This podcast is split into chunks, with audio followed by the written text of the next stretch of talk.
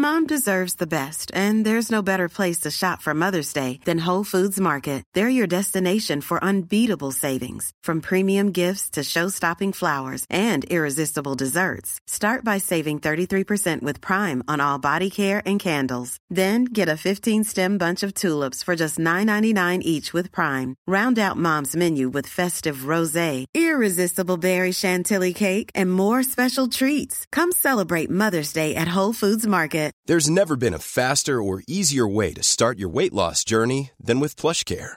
PlushCare accepts most insurance plans and gives you online access to board-certified physicians who can prescribe FDA-approved weight loss medications like Wigovi and Zepbound for those who qualify. Take charge of your health and speak with a board-certified physician about a weight loss plan that's right for you. Get started today at plushcare.com slash weight loss. That's plushcare.com slash weight loss. plushcare.com slash weight loss.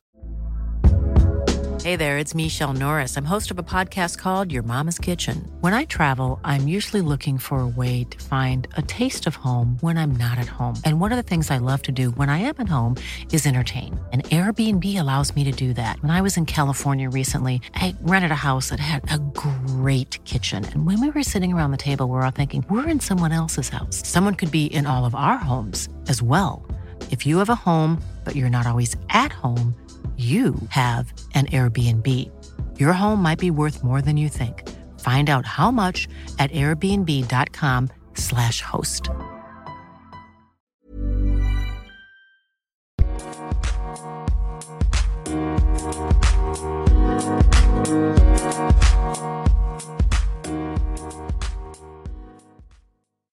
Alors bonjour à tous et bienvenue dans ce nouvel épisode d'Humeur humoristique. Aujourd'hui je reçois l'humoriste et chroniqueur Pierre-Emmanuel alias PE.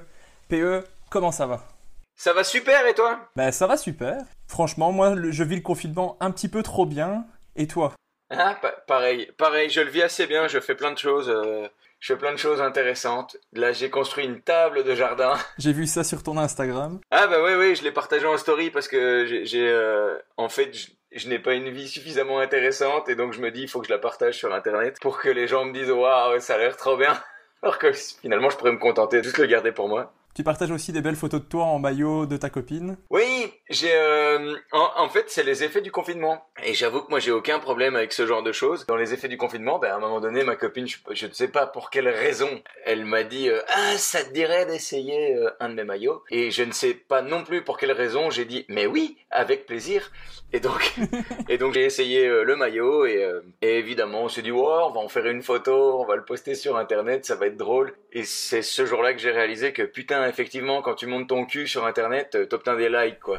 c'est la photo la plus likée de ma vie. Sérieux? J'ai eu plus de 1000 j'ai eu plus de 1000 likes parce que je suis en bikini. Il y a rien d'intéressant à raconter mais je suis en bikini donc pendant une fraction de seconde je me suis senti comme une influenceuse. Je monte la, la moitié de mon corps et j'ai plein de likes alors que finalement je propose rien du tout.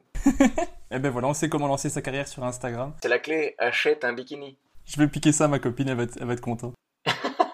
Mais sinon, t'arrives, t'arrives quand même à être super productif niveau humour, parce que t'as quand même fait plusieurs vidéos depuis, et puis t'as tes chroniques tous les vendredis dans le 6-9 sur Énergie. C'est le ouais euh, le 6-9 en fait c'était le nom de l'émission il y a un an mais maintenant ça Ah, s'appelle le Wake Up Show Ah oui, Bah, c'est vrai. parce que ils, se sont renouvelés et donc ils ont euh, redoré euh, leur blason je crois que c'est comme ça qu'on dit Le pire, c'est que je l'écoute, je l'écoute tous les vendredis, je ne sais même pas le nom de l'émission, c'est pour te dire.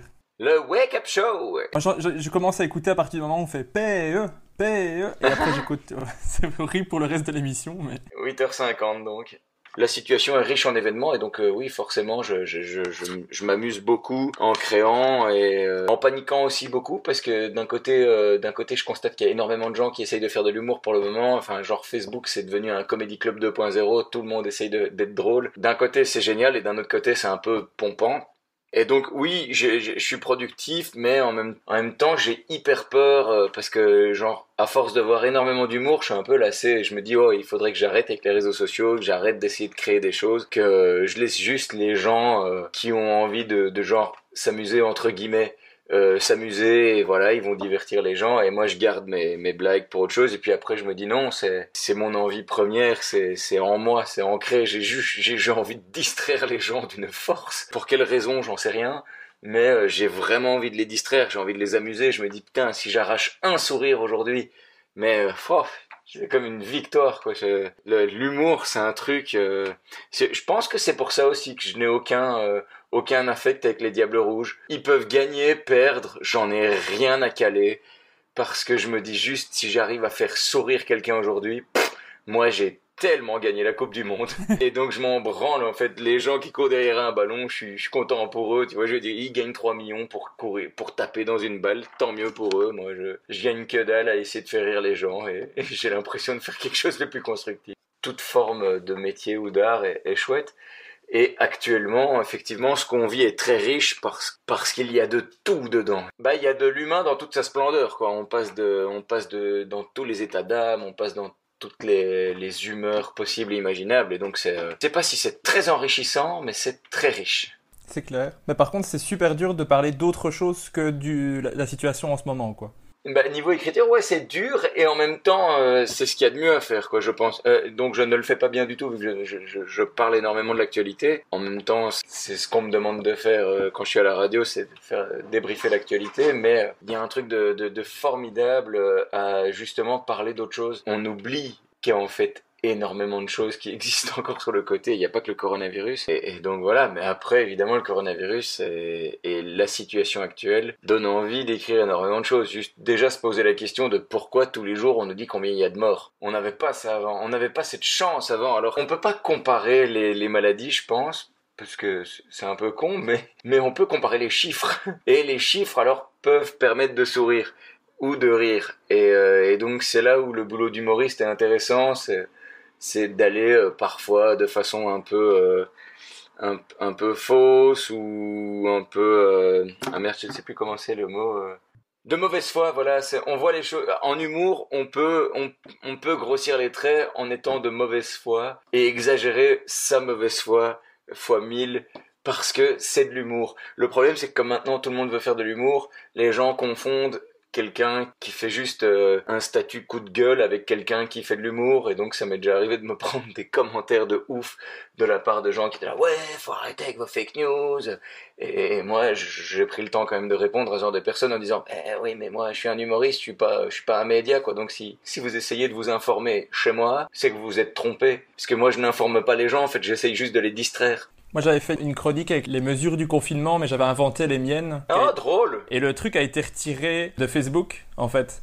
Il a été analysé en fait parce que c'était les mesures de confinement et pour éviter les fake news et les soirées lockdown et tout ça, ils avaient supprimé le post. Ah merde Moi je l'ai posté, je me suis dit ah ça va bien marcher et tout et puis je regarde et en fait je, tous mes posts ont disparu les partages que, les, que ma copine avait fait, parce que c'est la seule personne qui avait partagé, je me rends compte, je rends compte que même son partage, il est plus là, et plus tard dans la journée, je repartage, et les posts ont réapparu après. T'as eu une analyse sur ce que tu racontais, c'est fou ça. En fait, c'est le syndrome du titre. Quand quelqu'un lit un titre et euh, réagit spontanément au titre sans avoir lu l'article, je pense que euh, Facebook agit de la même manière, par moment, euh, juste en oubliant, genre, ah, ok, ça c'est une page d'un artiste qui fait de l'humour, en même temps, si ton propos humoristique il est pas bon ni quoi que ce soit, euh, soit les gens vont te le dire, soit il y a pas assez de gens qui te suivent et il va passer inaperçu au milieu du flux d'informations parce que Facebook génère tellement d'informations à la seconde. Enfin, parce que ça m'est déjà arrivé aussi d'avoir genre une photo où Facebook analyse ce qui est raconté. Et ça m'est arrivé il y a pas longtemps, sauf que la photo, genre, elle datait de 2014. Et j'étais là, waouh, vous avez mis 6 ans pour analyser un post au niveau de l'efficacité, on est sur un échec, quoi. J'ai l'impression que c'était un ministre de la santé en Belgique. Voilà, j'allais dire on est sur une Maggie de Bloc. Ouais, mais il y a pas que, y a pas que Maggie, Maggie de Bloc, en fait. C'est Maggie de Bloc, c'est tête de gondole, quoi. Elle est. Je crois qu'elle, euh, s'il faut faire une biographie, ce sera un destin tragique parce que quand elle a commencé justement en 2014, c'était une ministre de la santé qui était euh, redoutable, extraordinaire, aimée de tous et je pense que pour le moment, au-delà du fait que moi j'adore faire des blagues, y compris sur son travail, je préfère préciser sur son travail parce qu'il y a beaucoup de gens qui font des blagues sur son physique. Oui. Je trouve que c'est vraiment très dommage en fait finalement parce que c'est Maggie de bloc, euh, qu'elle soit euh, en bon point ou pas, euh, on s'en fout au final. Le, le, le principal c'est son boulot. Elle est ministre de la santé, point. Et on n'a pas besoin de d'essayer de, savoir si elle pèse 4 kilos de plus que la moyenne ou quoi que ce soit. Ça ne fait grandir personne, ça n'élève pas l'humour mais par contre, oui, elle donne envie de, faire plein de blagues sur, sur comment elle travaille. Et surtout, le parcours, quand elle a commencé, comme je disais, euh, c'était une femme euh,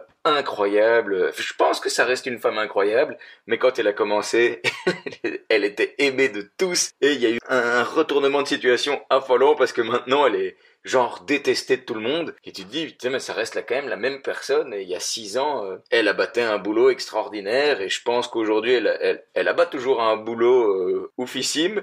Le problème, c'est qu'elle prend des décisions qui, qui sont moyennes, quoi. C'est clair.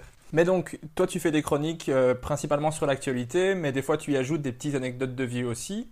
Est-ce que tu as vraiment une liberté absolue sur ce que tu vas raconter ou il y a, quelqu'un qui va lire avant ce que tu fais ou? Oh non, j'avoue, j'avoue sur énergie, c'est vraiment une, chance extraordinaire. J'ai une liberté de ton totale, euh, personne ne relit mon texte. Les fois où le propos a été censuré, ça venait de ma part parce que euh, je reste quand même conscient que la liberté d'expression n'est pas euh, défendable de la même manière en radio, en télé ou sur scène. là l'exercice, il est en radio et donc je me dis j'ai une liberté de ton totale mais je reste même conscient que contrairement à la scène, je ne vois pas les gens à qui je m'adresse et je ne sais pas où mon propos va pouvoir partir, comment il va partir et s'il part mal, je ne peux clairement pas euh, le rattraper, le modifier. Donc ça m'est déjà arrivé de faire des vannes hyper trash et d'appeler la direction directement en disant euh, qu'est-ce que vous pensez de cette vanne? Et ils m'ont déjà dit ouais garde-la pour pour la scène mais à la radio c'est si ça part mal ça va être chiant et donc, il n'y a jamais eu de censure, mais il y a eu énormément de, communication. Et je pense que c'est le plus important. Euh. J'ai jamais été un espèce d'anarchiste au niveau de la défense de la liberté d'expression. Je me dis juste, voilà, on a des choses à dire, et après, il faut pas oublier de l'endroit où tu les dis. Si je fais, genre exemple, si je fais une blague de cul, je sais que sur énergie, il va y avoir des enfants qui ont euh, entre 7 et, et, 15 ans qui vont écouter le bazar. Je me dis, c'est quand même plus intéressant si la blague de cul, elle est, euh, euh, enfin s'il si y en a une, je préfère qu'elle soit un petit peu intéressante euh, ou subtilement amenée plutôt que de eh, genre ma bite euh, parce, que, sinon tu te trouves avec un truc un peu de beauf. Et je me dis ce qu'il y a d'intéressant aussi et qui est magique même si je peux pas le voir c'est de me dire je vais faire une blague. Il y aura peut-être une allusion sexuelle. S'il y a un enfant et ses parents qui sont dans la même voiture au moment où je fais la vanne moi je trouve ça plus enrichissant de me dire L'enfant va rire parce qu'il ne sait pas ce qui vient de se passer, mais il a trouvé ça drôle. Et les parents vont rire en se disant Putain, pourvu que notre enfant n'ait pas compris, mais c'était quand même drôle. Et donc il y a une magie, mais après, ça peut pas fonctionner à chaque fois. Mais euh, si j'arrive à obtenir ce genre de choses par rapport à ce genre de blague, je trouve que c'est des petites victoires et que c'est euh, très intéressant. Mais à fond, mais en plus, je trouve que tu vas toujours loin dans ce que tu dis parce que tu as, un humour que, d'ailleurs, tu le qualifies toi-même de trash, mais convivial. J'adore cette phrase, ça m'est resté dans les, dans les sketchs. Oh, merci. Hein, je trouvais que la, formule est nickel pour expliquer en fait le style. C'est trash, mais convivial. C'est vraiment ça. Quand je recommande tes sketchs ou je dis euh, ah, va écouter la chronique de, sur énergie de, de PE, je dis à chaque fois ça. C'est la meilleure définition pour, le, pour présenter ton style, je trouve. Bah écoute, merci beaucoup. Mais c'était un truc, peut-être que ça t'est déjà arrivé aussi quand tu montes sur scène et que tu fais des blagues, bien souvent les gens euh, demandent quel est ton style. Et ce que je trouve de dommage avec l'humour, c'est qu'on essaye toujours de mettre dans une case. Ah oui, ça c'est de l'humour noir, ça c'est de l'humour absurde, ça c'est du jeu de mots, ça c'est de l'humour d'observation. Et je me disais en fait, pour moi, même si euh, chaque être humain a des préférences, et euh, des prédispositions sur euh, certaines choses, genre oui, moi je préfère l'humour noir ou moi je préfère l'humour absurde ou quoi que ce soit. Je me dis quelqu'un qui monte sur scène, même si euh, même si son humour, l'essence même de qui il est, vont être prédominantes sur scène, je pense que c'est quand même un peu dérangeant de vouloir cataloguer absolument les gens dans une case. Après évidemment, il y a, il y a des genres Laura Lone, ce serait difficile de la mettre dans l'absurde. Oui. C'est de l'humour noir. Moi, genre, j'ai pas vraiment un style défini défini, genre c'est pas noir noir, pas absurde ni quoi que ce soit c'est c'est juste j'appartiens à la catégorie des gens qui se disent moi j'aime bien faire rire. Et donc quand on me posait vraiment la question de je sais quoi ton style d'humour à un moment donné c'est vraiment tombé euh, sous le sens où j'étais là strash mais convivial en fait. Parce que je rigole aussi bien à une blague de, pédophile qu'à un vieux bruit. Bien amené bien amené je rigole de la même manière et pour moi ça reste juste de l'humour. Et donc j'aimais pas trop le côté euh, case c'est quoi ton humour? Et donc je m'étais dit, bah en le définissant, en disant juste c'est du trash convivial, ça balaye plein de choses. Ça me fait rire parce que l'exemple de la blague de paix a été utilisé aussi par Félix dans l'épisode que j'ai enregistré avec lui. Et j'en profite pour, Ah ouais te, pour te dire que Félix te fait des bisous parce que je lui ai dit que j'enregistrais avec toi aujourd'hui, donc il te fait des bisous. Voilà, c'est fait. De même, moi aussi, de même, j'adore Félix, je trouve qu'il est euh, incroyable. Et en plus, il est, il est très impressionnant parce qu'il a une maîtrise de la langue française qui est euh, assez jouissive. Enfin, à l'écoute, en tout cas, c'est euh, c'est quelque chose de drôle et poétique parce qu'il il, il maîtrise la langue. Et euh, comme beaucoup de gens, euh, je vais faire la même comparaison, mais bon, il est dans la veine d'un Raymond DeVos. Et genre, par exemple, moi, mon humour qui est trash, on n'aurait pas pu le douter à la base, puisque justement, mon humoriste préféré, c'est Raymond DeVos. Dans les humoristes qui m'ont donné envie ou qui m'ont inspiré euh, quand j'ai commencé, donc, il y a 15 ans. Oh, long time ago. Justement, un Félix, euh, c'est quelqu'un qui justement prouve que euh, il y a rien de ringard à faire des jeux de mots. Et c'est ça qui est dommage aussi parfois de la part de certains euh, défenseurs de la liberté d'expression, c'est qu'on les entend d'un côté dire oui, euh, liberté d'expression, laissez-nous dire ce qu'on veut, mais qui d'un autre côté vont dire les jeux de mots c'est interdit, il faut arrêter avec cette truc. T'as envie de dire, bah, ça fait partie de la liberté d'expression, si, si quelqu'un a envie de s'exprimer en faisant des jeux de mots, laisse-le faire. En fait, si t'aimes pas, dis juste j'aime pas, plutôt que de dire qu'il faudrait interdire. C'est clair. Mais on va revenir à toi. Donc ton style, comme on disait, il est trash mais convivial. Est-ce qu'il y a des gens qui n'arrivent pas à comprendre cette partie conviviale et qui te démontent dans les commentaires ou qui détestent ce que tu fais et te font bien savoir? Ou t'as pas trop ce problème-là au final? Quand je faisais des chroniques sur euh, la première, j'ai été euh, incendié par euh, quelques auditeurs qui ne m'aimaient pas du tout et qui avaient euh, envie et besoin apparemment de le faire savoir. Mais sinon, dans l'ensemble, non, ça va. J'ai la chance de ne pas avoir fait un énorme buzz à ce niveau-là et donc les gens qui me suivent sont des gens qui avaient envie de me suivre. Donc ils, sont bienveillants parce que le truc c'est qu'avec l'humour, quand quelqu'un adhère à ce que tu fais, il va te suivre et après il va quand même humainement, par moment, être euh, hyper emballé de ce que tu fais et à d'autres moments il va être un peu déçu en se disant ouais je m'attendais pas à ça ou tu nous as habitués à autre chose mais bon ça reste très humain et donc finalement les gens sur mes réseaux sociaux ils sont euh, quand même toujours très positifs et même leurs critiques en général euh, quand elles sont négatives, elles restent constructives. De temps en temps, j'ai un fils de pute qui passe et qui me met un commentaire euh, hyper négatif. Je dis fils de pute parce que c'est le genre de personne en fait qui te met un commentaire où t'as dire mais là c'est ni constructif ni rien du tout. Tu vois, c'est genre t'as juste le commentaire, tu le lis, il est mis, t'es qu'une merde. Et t'es là, moi vraiment je veux bien m'améliorer, mais avec ça je sais rien faire. Ouais, c'est que c'est rien à faire du tout, c'est clair. C'est toujours un truc que j'ai pas compris, c'est que si t'aimes pas une vidéo, tu la coupes. Si t'aimes pas ta radio, tu zappes. J'ai jamais compris ce truc d'aller insulter quelqu'un parce que t'aimes pas ce qu'il fait. Mais oui, à fond. Mais justement, on en parlait dans le podcast du, du What the Fun. Il m'avait posé une question genre euh, sur euh, Kev Adams. Et il me disait, tu le trouves drôle? Et puis, tu sais, je dis, Kev Adams, il est suivi par, par des gens, mais ça se compte en millions. Vais me dire, ben forcément, si t'as autant de gens qui le suivent, c'est qu'il doit avoir quelque chose de fondamentalement drôle. Il remplit des salles et tout. Et donc, je me dis, bah, si t'aimes pas, ben, passe ton chemin et va soutenir les gens que t'aimes bien plutôt que de, de crier sur tous les toits que t'aimes pas une personne. Parce qu'en fait, ça, ça fait avancer personne. Tu vois, juste à part, oh, tu l'aimes pas. Ok, merci pour l'information. Et donc, tu nous conseilles qui? Non, mais lui, je l'aime pas. Je ok, d'accord, mais tu nous conseilles qui? Parce que finalement, t'as juste dit que t'aimais pas quelqu'un et ça a servi à personne. C'est clair. T'en as parlé un petit peu, t'as fait avant des chroniques sur la première, que moi j'aimais bien. Mais je trouve que depuis que t'es passé sur énergie, t'es monté d'un niveau, quoi, je trouve. Je sais pas si c'est l'ambiance, mais j'ai l'impression qu'il y y a eu une progression Ah, de ouais. fou entre les deux. T'a- T'attribues ça à quoi, en fait? Alors en fait, quand j'étais sur la première, j'étais euh, euh, un peu dans un truc euh, de panique. Bonjour, c'est mon amoureuse qui vient d'arriver. Deux secondes, ça a été? C'est Régis, je fais mon podcast là. Ça va? Vous avez pris de la viande? Oui. Parce qu'on va faire un barbecue. Ce... On fait un barbecue ce soir. Ok, bah, bon barbecue ce soir. Ouais, bah, Ah, oh, je, vais merci. laisser ça, je vais laisser ça dans le podcast d'office. Ouais, moi, c'est, toujours très humain. Que ce soit sur scène ou en podcast, je pense qu'il faut euh, vivre la vie à 100%. Donc en fait, la différence entre la première et énergie, c'est que quand je suis arrivé sur la première, honnêtement, c'était ma première expérience en tant que chroniqueur radio. Je savais pas très bien dans quoi je débarquais. J'avais envie d'imiter clairement le ton de, de mes camarades euh, qui avaient fait cet exercice avant moi savoir euh, Laurence Bibot, euh, Guillermo Guise ou encore Alex Vizorek qui, qui étaient chroniqueurs à la première avant que moi j'arrive. Et c'est quand eux ils ont arrêté que la radio a cherché des nouveaux chroniques. Donc j'avais fait un casting et euh, j'avais été euh, sélectionné.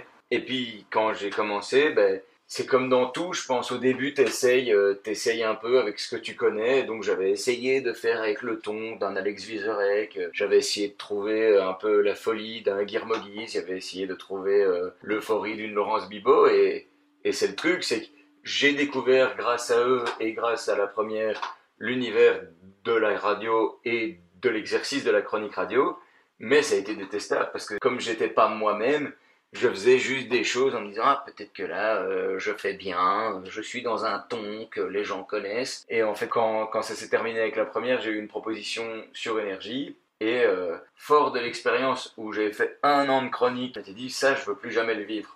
Je veux plus essayer de, de parler de choses que je connais pas parce que bah, la première il y avait des invités politiques et c'est genre quand on recevait euh, l'eurodéputé euh, d'Espagne euh, pour parler de la crise en Catalogne, moi j'étais là putain, je ne sais même pas c'est qui ce type. je suis même pas au courant en fait finalement de ce qui se passe en Catalogne. C'est même pas je suis pas au courant, c'est je m'en branle d'une force. Je, je m'en fous en fait, tu sais quoi, je fais il y a déjà suffisamment de problèmes en Belgique. Qu'est-ce que j'en ai à foutre de savoir que des Catalans ont envie de se séparer du reste de l'Espagne? Faites ce que vous avez envie. Moi, je viens pas chez vous. Euh, à la limite, je viens en vacances. Et quand je viens en vacances chez vous, première inquiétude, c'est pas de savoir si est-ce que vous allez vous séparer ou pas. Ma première inquiétude, c'est de savoir, bon, le barbecue, on le fait à quoi? 18h ou 20h Et donc, il y avait plein de trucs par rapport à la première qui étaient hyper intéressants et je me, j'aimerais bien, tu vois, à la limite, refaire l'exercice de la première dans 5 ans, quand j'aurai fait euh, mes armes à fond sur euh, énergie et peut-être d'autres radios, j'en sais rien, mais, là maintenant que j'ai commencé sur énergie, où je me suis dit, il faut pas que je recommence les mêmes erreurs que sur la première, il faut que je me laisse aller, il faut que je, dise ce que je pense, quitte à me tromper en fait sans avoir vraiment peur de me tromper. Et ce qui va être bien, c'est que justement les auditeurs d'énergie sont moins à cheval sur euh, l'exactitude des, des, faits que tu énumères. Parce qu'évidemment, la première, tu dis un truc, genre oui, Georges Louis Boucher a signalé que euh, tu as intérêt à, à, vérifier. À ce que ce que tu racontes soit euh, au mot à mot, parce que sinon les gens te tombent dessus en disant non, c'est pas exactement ce qu'il a dit et tout. Alors que sur, euh, sur énergie, c'est pas du mot à mot ou quoi que ce soit, les gens, euh, on est là juste pour rire. Et après, évidemment, c'est toujours essayer de garder une, une conduite euh, honnête, euh, ne, ne, pas modifier la réalité. Et si je la modifie, il faut qu'on sente qu'elle a été vraiment modifiée pour le gag. Je crois que je n'aurai jamais assez d'énergie, de mots, pour remercier Énergie, parce qu'ils m'ont offert une opportunité extraordinaire de prolonger la découverte de mon métier, qui est d'essayer de faire rire les gens. Parce que là, c'est juste du pain béni, quoi. À fond. Mais moi, je trouve que tu as vraiment trouvé ton style. Il y a un rythme, il y a une énergie. Et enfin, c'est super drôle. Donc moi, je, je, suis, je, suis, vraiment client à mort, mais je regarde tous les vendredis euh, d'office dès que ça oh, sort. merci beaucoup.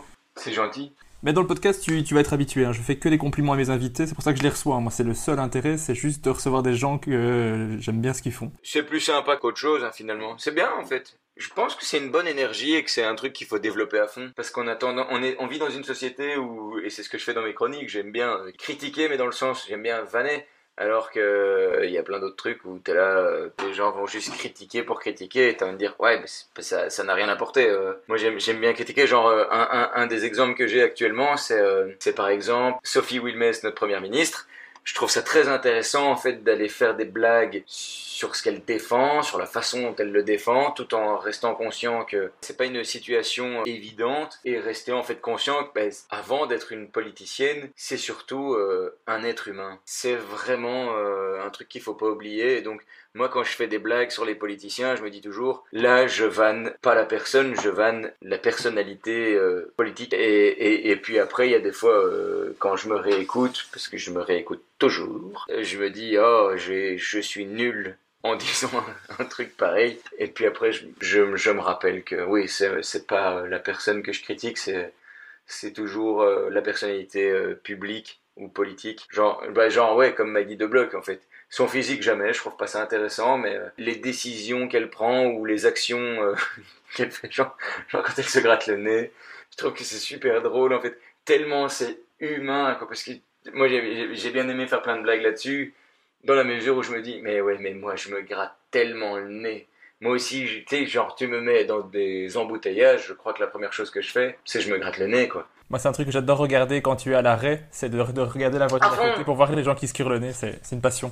À fond, il y a ce truc-là, quoi. Et surtout, voir qu'est-ce qu'ils vont faire avec euh, leur, euh, leur euh, trouvaille. Est-ce qu'ils vont euh, gentiment ouvrir un peu la fenêtre, en faire une boulette, la laisser tomber Ou est-ce qu'ils vont l'avoir collée au doigt, la manger Et pire, parfois, la coller sous le fauteuil? Ah oui.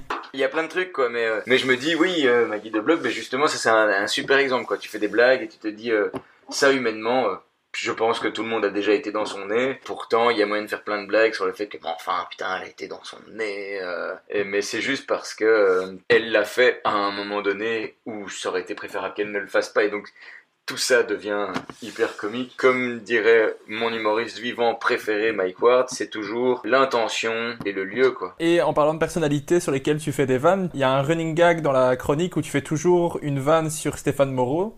Ça fait quelques semaines que t'en fais une à chaque fois, au moins par chronique. Ça fait six mois. En fait, j'ai, euh, enfin ouais, peut-être plus. J'ai commencé à faire euh, Stéphane Moreau. Je, l'avais mis au début et ça me faisait rire parce qu'en fait, en, début d'actualité euh, politique sur la, période septembre-décembre 2019, Stéphane Moreau était fort présent. Genre chaque semaine, il y avait un article qui reprenait ses déboires, ses ses erreurs, ses fautes, tout ce qu'il y avait de louche autour de lui. Et donc à chaque fois, ben, comme il faisait partie de l'actualité, je faisais des blagues et je sais plus genre fin décembre, je fais un gag en disant dedans que tant qu'il aura pas rendu l'argent, je ferai des vannes sur lui toutes les semaines. Et en fait finalement, comme la justice n'a rien tranché par rapport à lui, on le sait pas s'il a détourné de l'argent. Je me souviens, je, vois un ami que j'ai pas vu depuis des années. On se suit en fait sur les réseaux sociaux. Lui, il appartient aux gens qui publient pas grand chose mais qui suivent tout. Et moi, j'appartiens aux gens qui, qui publient énormément et qui suivent aussi beaucoup de choses. Une publication qu'il voit, c'est je partage de nouveau une mitraillette parce que je suis un gros consommateur de mitraillettes. Il m'envoie un message privé en disant Attends, quand est-ce qu'on va manger une mitraillette ensemble? Je le prends au mot, au tac au tac, je lui fais demain. Il me fait- Il me fait Ok, nickel, je suis disponible et on va ensemble. Tu sais, c'était super chouette, on se retrouve, on se remémore plein de souvenirs. Puis à un moment donné, ben, on parle des chroniques où il me dit que, que il aime bien, même si de temps en temps, euh, c'est pas, pas sa cam, et, euh, et je trouve ça intéressant d'avoir. Je dis, ah tiens, qu'est-ce que t'aimes bien Parce que je, trouve ça euh, vraiment hyper cool d'avoir un avis d'un gars, euh, même si je le vois pas beaucoup, qui en tout cas a été présent dans ma vie, c'est un, un ami. Et je me dis, je vais avoir un avis qui, qui sera pas spécialement bienveillant, mais en tout cas qui sera objectif. Et, et dedans, un moment, il me dit, putain, mais un truc que j'adore, par contre, c'était blague sur Stéphane Moreau. Il me dit, je ne sais pas pourquoi, cette espèce de running gag. Et moi, je lui dis honnêtement, je lui dis, j'en peux plus de faire des blagues sur Stéphane Moreau, je crois que je vais arrêter. Et il me dit, ah non, non, non. hein. Il me dit, ah non, non, non, t'as dit dans un de tes trucs, tant qu'il n'a pas rendu l'argent, tu fais des blagues sur lui. Et en fait, c'est ce jour-là où je me suis dit, ok, je continuerai à essayer de toujours avoir euh, la blague sur Stéphane Moreau. Même s'il n'est pas dans l'actualité, je me dis toujours, ok, c'est un running gag. euh, je l'ai même dit dans une chronique où je me disais peut-être que ça va s'essouffler, que ça va faire chier les gens et tout, mais c'est comme dans le dîner de con, quoi. C'est devenu un peu mon con, Stéphane Moreau, quoi. C'est, ma cible. euh, C'est, finalement quelqu'un euh, que, je ne le connais pas, je suis pas fan de, ce qu'il a fait en politique ou quoi que ce soit. Mais euh, finalement, je me suis pris d'affection. C'est le syndrome de, Stockholm à, travers les blagues. Et maintenant, quand, quand je fais une vanne sur lui, j'essaye toujours de soigner la vanne en me disant j'essaie- j'espère profondément que ce running gag en fait va surprendre les gens et va les amuser en se, disant tu vois il y a une espèce d'attente qui a été créée parce qu'il y a des gens euh, il y a parfois je publie un truc sur, euh, sur Facebook et les gens me sont là et Stéphane Moreau! Et puis je suis là bah oui mais enfin bon j'ai pas envie d'en parler tout le temps non plus. Mais dans les chroniques ouais ça je me dis toujours oh ok quand, quand, quand la blague apparaît je me dis toujours oh, pourvu qu'elle soit surprenante Bah oui, moi je l'attends, à chaque fois et j'allais te demander justement si t'en avais marre de la faire ou si, c'était devenu une galère de la placer, mais t'as répondu à la question. On a parlé un petit peu de ton actualité, donc euh, les chroniques, puisque tu es confiné, donc le reste de ton actualité est plus limité. Mais du coup, on va en profiter pour remonter un petit peu le temps c'est parti le moment visiteur tu, tu, tu, tu. et j'aimerais bien savoir un peu comment tu étais quand tu étais enfant. Est-ce que tu étais déjà le comique? Est-ce que tu étais du genre à faire euh, des blagues à tout le monde? Ou alors pas du tout? Oh, mais c'est trop chouette que tu poses cette question parce que justement, je me suis fait la réflexion il y a pas longtemps. Je me demandais, tiens, est-ce que évidemment euh, euh, faire de l'humour, c'est une remise en question perpétuelle Est-ce que je suis drôle? Est-ce que je suis à ma place? Bla, Enfin, blablabla. euh, Je te, je te refais pas l'historique. Et euh, je sais pas, j'étais, c'était avant le confinement, mais genre un mois avant le confinement, je, je passe chez ma maman et elle me donne un truc, un sac avec des souvenirs. Et il y a plein de trucs parce que je suis quelqu'un qui garde en fait tout. J'ai dans des boîtes plein de choses qui, qui, qui, datent de parfois 30 ans. Et dedans, il y a une assiette en, carton qui, est, qui a été faite pour un de mes anniversaires, mais genre j'avais 10 ans, je crois, un truc du style. Et c'est tous les, les élèves de la classe qui m'appréciaient, j'imagine, parce que ceux qui m'appréciaient pas n'ont pas dû le faire, mais ceux qui m'appréciaient, en fait, ont tous noté un, mot, une attention sur cette assiette. Et donc, et dessus, il est mis plein de commentaires, et c'est là où, où, justement, quand je me posais des questions, est-ce que je suis drôle, est-ce que j'ai déjà été drôle, où je me suis dit, le meilleur avis, c'est le meilleur, c'est l'avis d'un enfant. Un enfant ne ment pas, il n'a pas de filtre. Et ce qui avait de dément, en fait, c'est que sur cette assiette, il était mis, euh, tu nous fais trop rire. Et j'étais là, wow, je suis drôle je, suis un comique. Je, je, je pense pas, moi personnellement, avoir toujours eu envie de faire rire, mais je pense que ça fait quand même longtemps que j'aime divertir.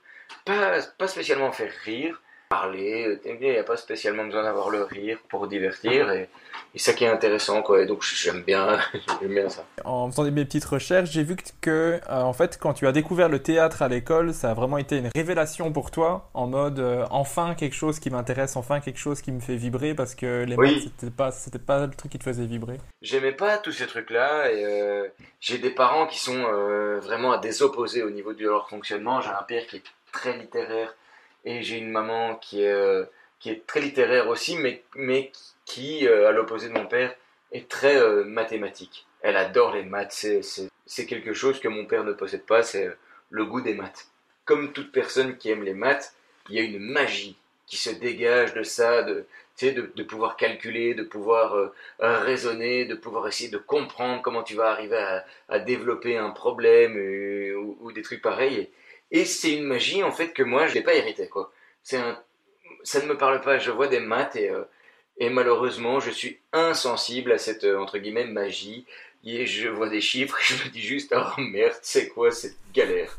Pourtant, bon nombre euh, de, de, de, mes amis et tout adorent ce genre de choses.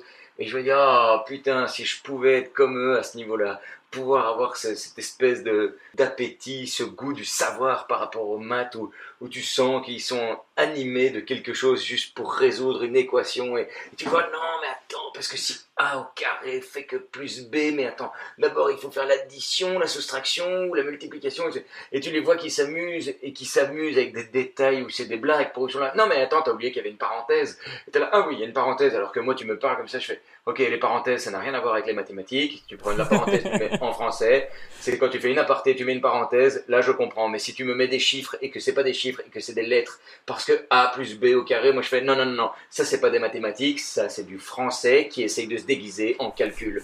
Et donc, on, je n'ai pas la fantaisie des maths. Mais c'était quoi la question au début? La, question au début, c'était euh, le théâtre. Ça a été une révélation pour toi. ouais, voilà. Et donc, en fait, le théâtre, c'est euh, justement, en fait, moi, j'avais pas, euh, je, je n'avais pas cette folie.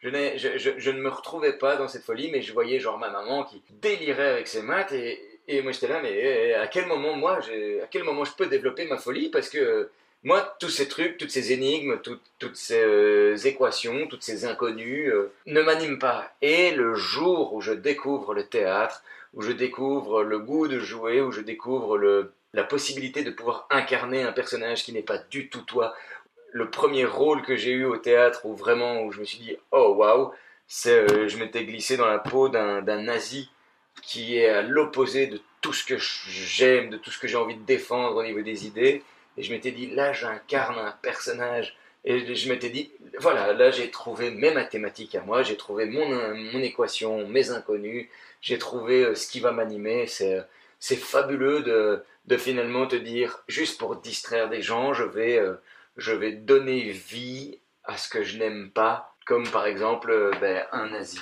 Je n'aime pas ça, mais je lui donne vie et, et finalement, ça permet de générer des, émotions, ça, permet, ça permet de, de, voir les gens euh, animés aussi de sentiments qui disent Ah, ça, je n'aime pas du tout comme personnage, mais c'est bien joué, donc je l'apprécie. Et donc, euh, ouais, ça, c'était. Euh, quand j'ai découvert le théâtre, c'était mes matins, moi. Quoi. Après le secondaire, qu'est-ce que tu as fait en fait? Parce que j'ai fait des recherches, j'ai pas trouvé. Ah, ben parce qu'il n'y a rien en fait Donc moi, le, secondaire, j'ai eu un parcours, euh, oui, pas, pas inintéressant, mais chaotique. J'ai fait quoi? J'ai doublé... J'ai doublé quoi? J'ai doublé, je crois, ma deuxième, ma quatrième et ma cinquième. Et euh, j'ai arrêté quand j'ai doublé euh, la cinquième.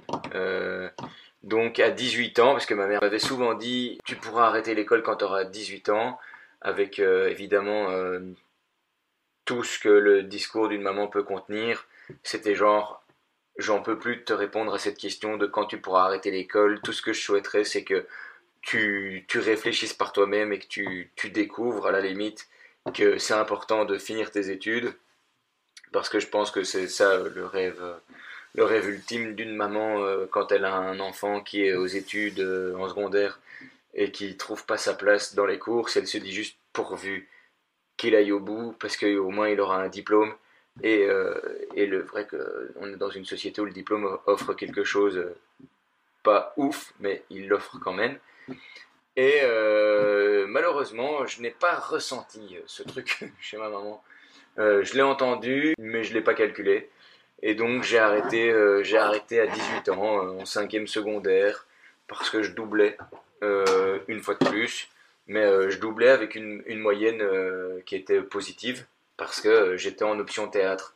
Et donc c'est en cinquième secondaire où je suis à l'IATA en option français parlé, où les, la moitié de mes cours c'est que du théâtre. Et tout ce qui est théâtre, je, je le réussis. Et tout ce qui est cours dits généraux, je le foire. Enfin, je, je, pas tous quoi, mais genre maths je le foire, mais en même temps, euh, je, le disais à l'école, je, pourquoi je vais commencer à étudier un cours qui me servira à rien? J'avais cette chance, je pense, de faire partie des rares gens qui, à 18 ans, savent en tout cas ce qu'ils ont envie de faire. Tout le monde ne peut pas se dire ça. Ouais, moi, à 18 ans, je savais ce que je voulais faire. Non, tout le monde ne peut pas se le dire. Moi, je pouvais me le dire parce que je le savais. Je sais pas, on est 15 ans plus tard et je fais la même chose que quand j'avais 18 ans, quoi. J'essaye de créer des choses pour faire rire les gens ou les divertir.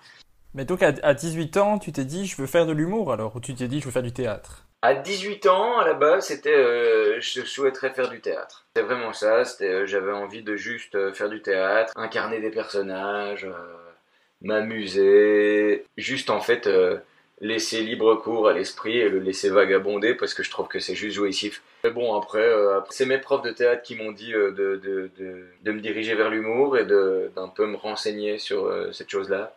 Parce qu'à l'époque, en fait, malgré les envies, parce que ça, il faut pas l'oublier non plus, il y a les envies et puis il y a la réalité. Donc c'est là où moi mon, raisonnement est un, peu bidon, un peu utopique, genre oui moi je savais ce que je voulais faire, donc euh, j'avais pas besoin d'étudier. Parfois ce que tu as envie c'est pas forcément ce qui va se passer, et euh, rarement en fait. Et donc c'est là où je pourrais rejoindre ma mère en me disant oui elle avait pas tort, j'aurais peut-être pu faire des études, mais heureusement le heureusement finalement euh, je fais je fais ce que je veux maintenant. Mais... mais donc tes profs de théâtre t'ont conseillé de diriger plus vers l'humour, mais est-ce que toi tu regardais beaucoup d'humour à ce moment-là, beaucoup de spectacles Pas du tout. Oh, pas du tout. Je regardais clairement pas l'humour, quoi. Mais bon, ils m'ont dit m'y intéresser, donc je, je m'y suis intéressé euh, vite fait. Et euh, en fait, à la base, je trouvais ça super ridicule. C'est genre que quelqu'un parle tout seul et qui fasse rire les gens. J'étais là, attends, les gens payent pour aller rire. Et vraiment, ça, c'était mon premier avis. Et mon premier avis par rapport aux gens qui font du one-man show, c'est genre lui, tout seul sur scène, il va me faire rire. Genre, moi, je pourrais pas arriver à rire tout seul. Et j'avais vraiment un avis négatif. Et euh, dans ma vie, euh, dans les aspects de ma vie, quelque chose que je trouve négatif à la base s'avère devenir quelque chose de très positif pour moi ou de, de, quelque chose de très important pour moi. Tout ce que à la base je trouvais naze, c'est des choses que j'aime profondément maintenant. Genre, Exemple, Maître Gims, je l'ai entendu, je trouvais ça profondément naze. Je fais beaucoup de blagues dessus. J'aime bien encore faire des vannes sur euh, Maître Gims dans la mesure où je me dis aujourd'hui, en fait, j'aime beaucoup euh, le gars, toute proportion gardée, en fait. Je trouve qu'il a une carrière euh, formidable, il a un parcours d'artiste euh, juste magique, et surtout, en toute objectivité, même si j'aime pas ses textes, putain, il a une voix. Il a une voix, mais fabuleuse. Mon Dieu, qu'est-ce que j'aimerais pouvoir chanter comme lui, quoi. Et donc, je me dis maintenant, quand je fais des blagues sur quelqu'un, exception Stéphane Moreau, mais quand je fais des blagues sur quelqu'un, je me dis toujours, faut que la personne, je l'aime. Pas d'amour, mais quoi que ce soit, mais je préfère en fait euh, faire une blague sur un maître Gims que maintenant j'apprécie en me disant, le gars, il a une voix, c'est un cadeau euh, de la nature, il a des cordes vocales qui sont bien positionnées, j'en sais rien, mais, Mais voilà, et je me dis juste, si je fais une blague sur un artiste, faut que ce soit un artiste que j'aime bien, parce que sinon je fais de la pub pour quelqu'un que j'aime pas, et donc je trouve ça con. Mais donc voilà, je prends aussi euh, Ayana Kamura. J'aime bien faire des vannes sur elle. Alors là, clairement, la voix, bah, je suis pas emballé, et les textes encore moins. Mais par contre, je me dis, la meuf, elle a réalisé quelque chose que moi, en tant qu'artiste, j'ai envie de réaliser. Elle a galéré, elle a bossé, elle y est arrivée c'est le genre d'artiste où je me dis, oh, c'est tellement inspirant. Et après, euh, comme un Justin Bieber, ça reste une cible facile où tu dis, bouh, je peux faire une blague. Mais c'est des artistes où euh, je me dis, ok, je veux bien faire des vannes sur eux, mais euh, il faut que je me pose la question quand même de me dire, est-ce que c'est des gens que je pourrais défendre? Si je me dis, jamais de la vie, je pourrais défendre cette personne, alors je préfère zapper la vanne parce que elle, elle, m'apportera rien, elle sera pas constructive, elle va pas me permettre de m'élever ni quoi que ce soit. Tandis que si c'est une personne que je, serais prête à défendre, je me dis juste, voilà, au moins si je fais la vanne et que je suis prêt à défendre la personne, peut me contredire entre ben, ma blague parce que j'ai envie de faire rire les gens et la pensée que j'ai par rapport à la personne de, comment je vais la défendre. Parce que j'avais juste envie de dire, moi mon but à la base c'était faire rire. Et donc voilà. Mais donc, les profs te conseillent l'humour. Toi, tu connais pas trop l'humour. Ta première scène, comment ça s'est passé? Qu'est-ce que tu avais écrit? C'était où? Dis-moi tout. Au début, donc mes profs me, disent de, m'intéresser à l'humour. Un des premiers que je découvre, c'est François Pirette, via euh, mon ex-copine. Et tu sais, au début, je suis là, ouais, le, gars, il est tout seul sur scène, euh, ça rime à rien. Machin. Puis, euh, c'est le truc, c'est que c'est toujours, comme je te le disais, d'abord, si je vois quelque chose de négatif, d'office, je sais qu'après ça va devenir positif parce que je suis très réticent en fait comme personnage, mais, mais dans tous les aspects de ma vie quoi. Et donc, si j'aime pas à la base, il y a de fortes chances que je vais adorer, mais à outrance quoi. Et donc au début, je vois François Pirette et je me dis, qu'est-ce que c'est que ce naze? Il y a rien d'intéressant, machin chose. Bon ben, genre quatre mois plus tard, je te la putain, qu'est-ce que c'est que ce génie? C'est formidable. T'as vu comment il fait rire les gens, la foule se déplace pour le voir. Moi, je, le découvre lui et je me dis, c'est quand même formidable. Et honnêtement, euh, qu'on aime ou qu'on n'aime pas François Pirette, je pense, juste mon avis, je ne parle que pour moi-même, je pense fondamentalement que on a la chance d'avoir un Pirette en Belgique et euh, que c'est un génie c'est vraiment un génie comique. Il est, euh, il a une rapidité d'esprit qui est formidable. Il a une vision qui est hyper ouf. J'ai déjà eu la chance de travailler avec lui et c'est pas une mince affaire parce qu'il travaille d'une certaine manière. Il a plus de 30 ans de carrière en one man show et donc moi quand j'ai travaillé avec lui c'était en groupe et je ne pense pas qu'il qu'il ait en lui euh, la pédagogie pour, pour travailler en groupe. Mais le voir travailler, c'est c'est une leçon d'humour et une leçon aussi de, travail, quoi, parce que là, putain, quand il bosse, le gars, euh, il est, euh, il est d'une productivité d'une inventivité d'une créativité qui déconcertante. Et donc, bon, j'ai lui, puis après, euh, je découvre Bigard, où je me retrouve, je me retrouve vraiment. plein de gens me l'ont déjà dit, j'ai un peu son timbre de voix, je lui ressemble un peu. Donc au début, moi j'étais réticent, j'étais non, je ressemble à personne, je suis qui je suis, puis c'est vrai qu'en le regardant, je suis là, bon, ok, c'est vrai que je ressemble un peu. On a un, phrasé un peu similaire. Euh, on a un visage aussi qui est un peu dessiné de la même manière. Voilà, c'est des choses qui arrivent. Et après lui, je découvre quelqu'un qui n'a rien à voir avec ce que j'ai vu euh, ni chez Pirette ni chez Bigard. C'est une femme, c'est euh, Muriel Robin. Où là, tout de suite, il y a quelque chose aussi que je n'aime pas au début. Tu genre ce personnage qui, qui dégage quelque chose d'intense où je me dis mais qu'est-ce que c'est que ce bazar? Et puis très vite je commence à l'aimer de ouf en me disant waouh c'est de l'humour encore différent. C'est c'est pas des personnages à la à la pirette c'est pas euh, du sous, dessous de la ceinture à la bigard. C'est de la poésie quoi. C'est de la poésie c'est elle incarne un personnage il y a de la subtilité il y a il y a il y a quelque chose euh, quand je dis subtilité il y, en avait aussi chez Pirette mais bon chez Pirette il y a des il y a du costume quoi. Madame Madame Bigoudi il y a les bigoudis euh, euh, Muriel Robin, quand elle fait un personnage, ça reste visuellement Muriel Robin qui va juste à un moment donné te donner la notion euh, intellectuelle que là je suis en train d'incarner ma mère, voilà, vois ma mère.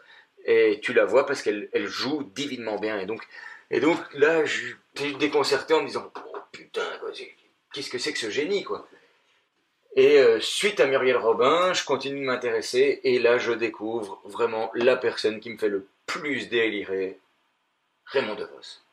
Raymond DeVos, le génie de la langue, et là vraiment, mais je commence à m'intéresser au gars, c'est maladif. J'ai envie de savoir tout sur lui, je, je m'intéresse de A à Z, où il est né, euh, comment il est né, euh, mais vraiment comment il est né. Hein. Il, est, il est sorti par la tête, euh, enfin la tête la première, ou les pieds, ou les pieds d'abord. Est-ce qu'il est a eu le cordon ombilical autour du cou Qu'est-ce qui a fait que ce mec devienne un, génie, un virtuose de la langue française Et, euh, et j'ai une anecdote par rapport à lui. Genre, aux alentours de mes 18-19 ans, je fais du stop. Il y a un, gars, il, me prend bagnole.